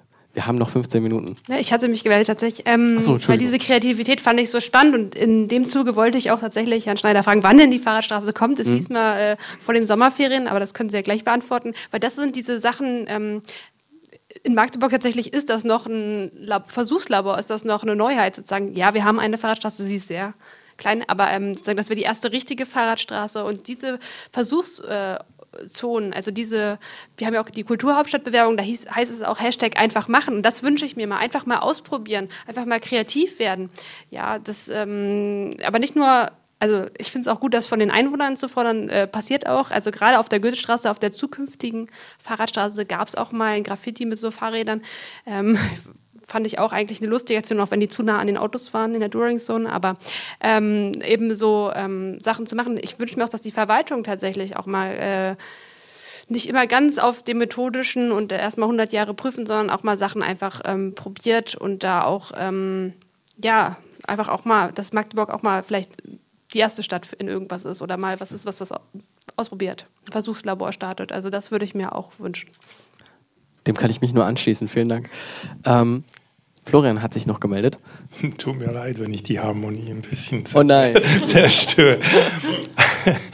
Aber ich meine, wir sollten uns auch nichts vormachen. Das, äh, Aktivitäten und Aktionen sind das eine und die sind ja löblich und ich finde das immer toll, ein gutes Zeichen, dass die Stadt lebt und dass die Bürger einer Stadt leben. Aber das andere ist natürlich eine strategische Planung, die sozusagen Prioritäten setzt und mit kleinen Schritten auf ein globales Ziel hinläuft. Also global heißt hier Magdeburg in eine Richtung zu verändern, die vielleicht heißt keine Priorität für Autos. Und das verlangt wirklich eine strukturelle Planung. Und dafür sind äh, Wandmalereien zwar ein schönes Asset, aber nichts, was strukturell dahin führt. Und da sollten wir uns einfach nichts vormachen. Dem kann ich mich nur anschließen. Vielen Dank. Äh, Norman hat sich noch gemeldet. Ich kann da zu 100% zustimmen, will nur eins dazu sagen. Wir haben in Magdeburg ganz viele Konzepte, glaube ich, äh, die dann in irgendwelchen Schubladen grün ansetzen oder langsam zur Erde werden, dass man Pflanzen drauf pflanzen kann. Ähm, das ist auch so ein Problem hier, dass es mit der Umsetzung dann hapert. Aber da sind wir auch wieder an dem Punkt, der gerade angesprochen wurde ich muss einfach mich in irgendeiner Form einbringen, wenn ich Sachen ändern will. Ja, also wir haben es ja ganz häufig so, also mein Gefühl ist immer, dass wir gerade wieder dabei sind zu lernen, wie Demokratie funktioniert. Ja, also häufig hört man ja die da oben und das ist alles doof. Ähm, man muss einfach den Schritt gehen und sagen, ich mache mit. Das heißt nicht gleich, dass man so verrückt sein muss wie ich, der in jedem Meeting sitzt und sich seine Zeit und Lebenszeit da äh, äh durch die Gegend äh, schiebt, ähm, aber einfach in kleinen Aktionen mitmachen, die dann in solchen großen Plänen stehen oder die, die die das unterstützen und auch mal laut zu sagen, dass man das haben will. Ja, und es nicht einfach nur still und leise zu ertragen, sondern seine Stimme zu erheben und zu sagen, nein, wir wollen das gerne anders. Ja, und eben an solchen Aktionen mitzumachen, auf die politische Ebene einzuwirken, indem man eben hingeht zu denjenigen oder derjenigen, die man gewählt hat und mal die Themen anspricht, die einem wichtig sind. Weil das sind die Sachen, die darüber bestimmen, wie sich nachher dieser große von Herrn Tim, von Tim beschriebene Tanker bewegt. Ja? Ähm, ich mache das jetzt, glaube ich, fünf Jahre oder so. Äh, wie lange wird der Stadtrat gewählt? Dann weiß ich es ganz genau. Fünf Jahre sind das? Ja, dann sind es fünf Jahre, äh, weil er ist gerade neu gewählt worden. Ähm, und ich weiß, wie es am Anfang war und ich weiß, dass die Stimmen jetzt lauter werden zu dem Thema und ich sehe auch, dass eine gewisse Bewegung reinkommt, weil auch das, was Tim beschrieben hat, die Verwaltung ist eben nicht die Verwaltung, es sind ganz viele Menschen drin und der eine entscheidet so, der andere entscheidet so und da muss man eben den deren, die auch, wie man selber entscheiden würde, eine größere Stimme geben und eine größere Macht an der Stelle. Und die müssen auch das Gefühl haben von, ich bin nicht alleine. Weil wenn man später in irgendwelchen Meetings sitzt, äh, dann ist es angenehmer, wenn man nicht immer nur der Nerd ist. Also wir haben den Dreh als ADFC zum Teil rausgeschafft, weil ich weiß noch so, die ersten Meetings, die da immer waren, das waren, ach, da kommen die verrückten Radfahrer, hier die äh, Kampfradler, ja, äh, äh, in, äh, inzwischen sind wir da auf, glaube ich, einem anderen Level angekommen, äh, was das Thema angeht. Und äh, diesen Dreh muss man einfach hinkriegen, dass die Leute mitmachen und hinter einem stehen. Das sieht man eben dadurch, dass sich die Radkultur gefunden hat, dass es ganz viele gibt, die mitmachen, die da Aktionen machen. Und das sind alles ganz viele Bausteine, die dazu führen, dass sich Dinge langsam ändern. Am Anfang hat man so das Gefühl, es geht nicht ganz so schnell, wie man das gerne hätte. Ja, das ist äh, meistens so im Leben. Ähm, aber wenn man dann zurückguckt, ist man doch relativ überrascht, wie viel man bewegt hat. Ja, also an wie vielen Prozessen man beteiligt war, weil auch ich hätte mir vor fünf Jahren nicht vorstellen können, dass ich in dem Verkehrsentwicklungsplan sitze mit, also irgendwann an dem großen Tisch, äh, äh, dass wir äh, Planfeststellungsverfahren betreuen und all diese Sachen. Ähm, das war für mich damals, da war ich genauso ein Radfahrer wie jeder, der zuhört, der da interviewt wurde, im Endeffekt an, äh, also ein ganz normaler Verkehrsteilnehmer in dem Sinne äh, und nicht jemand, der da irgendwo mit am Tisch sitzt und die Entscheidung treffen mit soll ja, oder äh, sagen soll, was ist. Äh, und äh, das kann aber im Endeffekt jeder machen, ja, weil die Möglichkeit ist da und der Weg nach oben ist relativ kurz. Also viele haben da, äh, glaube ich, eine falsche Vorstellung von, wie weit es ist bis in den Entscheidungsprozess rein. Vielen Dank. Ähm, dazu, wir sind nochmal von vorne. ähm, wir sind ja ähm, ich habe ich hab tatsächlich gar nicht mehr so viel dazu zu sagen. Also ich bin äh, sehr zufrieden, ähm, dass das von äh, A ähm, so von alleine ins Rollen gekommen ist. Äh, das liegt, glaube ich, auch daran, dass äh, alle so ein bisschen auf einer Seite äh, sitzen, was das allgemeine oder was den Konsens an, den allgemeinen Konsens angeht. Nee, das doppelt gemoppelt, ist ja auch egal. Ich möchte nur an dieser Stelle äh, schon mal sagen, ich weiß jetzt wie, nicht, wie oft ich schon versucht habe, aber es kamen immer wieder neue Themen auf, äh, beziehungsweise irgendwer hat sich immer wieder noch gemeldet. Ähm, ich möchte mich auf jeden Fall schon mal bedanken, dass ihr alle hier wart. Es hat sehr viel Spaß gemacht. Ähm, tatsächlich kann ich da äh, jetzt auch schon mal ein bisschen quengeln. Wir haben nämlich nur noch neun Minuten. Ich möchte mich auch noch äh, schön verabschieden. Ähm, vielen Dank an den Fragensteller. Wir hatten nur einen aus dem Publikum, aber die Fragen waren sehr schön. Vielen Dank auf jeden Fall nochmal. Ähm, aber wir hatten schöne Fragen auf den Zetteln. Das kann man auch. Äh, Ach, Entschuldigung, die Frage auf dem Zettel habe ich auch vergessen. Das tut, tut, mir leid, wenn ich auch immer ausge, ausgelassen hat, äh, ausgelassen habe. Oh Gott, ja, man merkte, mein Kopf ist schon ein bisschen schwammig, war lang genug. Ähm, vielen Dank äh, an unsere Zuhörer, an unsere Zuschauer, Zuschauerinnen, Zuhörerinnen. Ähm, ähm, ja, an alle, die hier gewesen sind. Vielen Dank an Tom mit der Technik. Tom Peace. Äh, vielen Dank an Jean für die Unterstützung. Vielen Dank an unsere Redakteure, Redakteurinnen bei Gericke FM. Ähm, und natürlich auch, äh, nein, nicht vielen Dank an mich. ähm. auch Dankeschön an dich. Dankeschön. Nein. Ähm, ja, ich würde mal sagen, also wie gesagt, äh, wie ich am Anfang schon erwähnt habe, mein grüner Kaktus montags und mittwochs 14 Uhr. Äh, immer alle zwei Wochen gibt es eine neue Serie ähm, oder eine neue Folge eher. Wir haben schon ein paar rausgebracht und zwar sitzt vor uns auf dem Tisch unser kleiner süßer Kaktus. Bei dem haben alle die Akteure und Akteurinnen schon unterschrieben, die bei uns mitgemacht haben, unter anderem Jetzt, ich lese gerade Wesensart oder was kann ich? Oh, die Schriften sind ganz furchtbar, das kann ich nicht lesen. Ist ja auch nicht so. Magdeburger Radkultur war Mag schon bei uns. Ach, war auch schon bei uns? Ja. Mensch, ich bin total durch heute. Äh, ist ja nicht so wild. So ähm, ein Fahrrad drauf gemalt. Die wie bitte? Wir haben sogar ein Fahrrad drauf gemalt. Das kann ich von hier gar nicht sehen, verdammt. Jetzt muss ich das mal drehen. Das ist im, im Radio natürlich immer ganz doof. Und das ja, aber ist ein schönes Fahrrad. Vielen Dank. Und das Intakt ist natürlich auch noch drauf. Aber jedenfalls, es geht heut, ging heute äh, natürlich um Radkultur und ich bin der Meinung, wir haben äh, das Thema ganz schön gut ausgearbeitet. Und äh, mit diesen Worten möchte ich mich gerne verabschieden und äh, allen, die zuhören, noch einen schönen Abend. Vielen Dank fürs Zuhören. Mein grüner Kaktus. Das Kulturmagazin auf Gerike FM.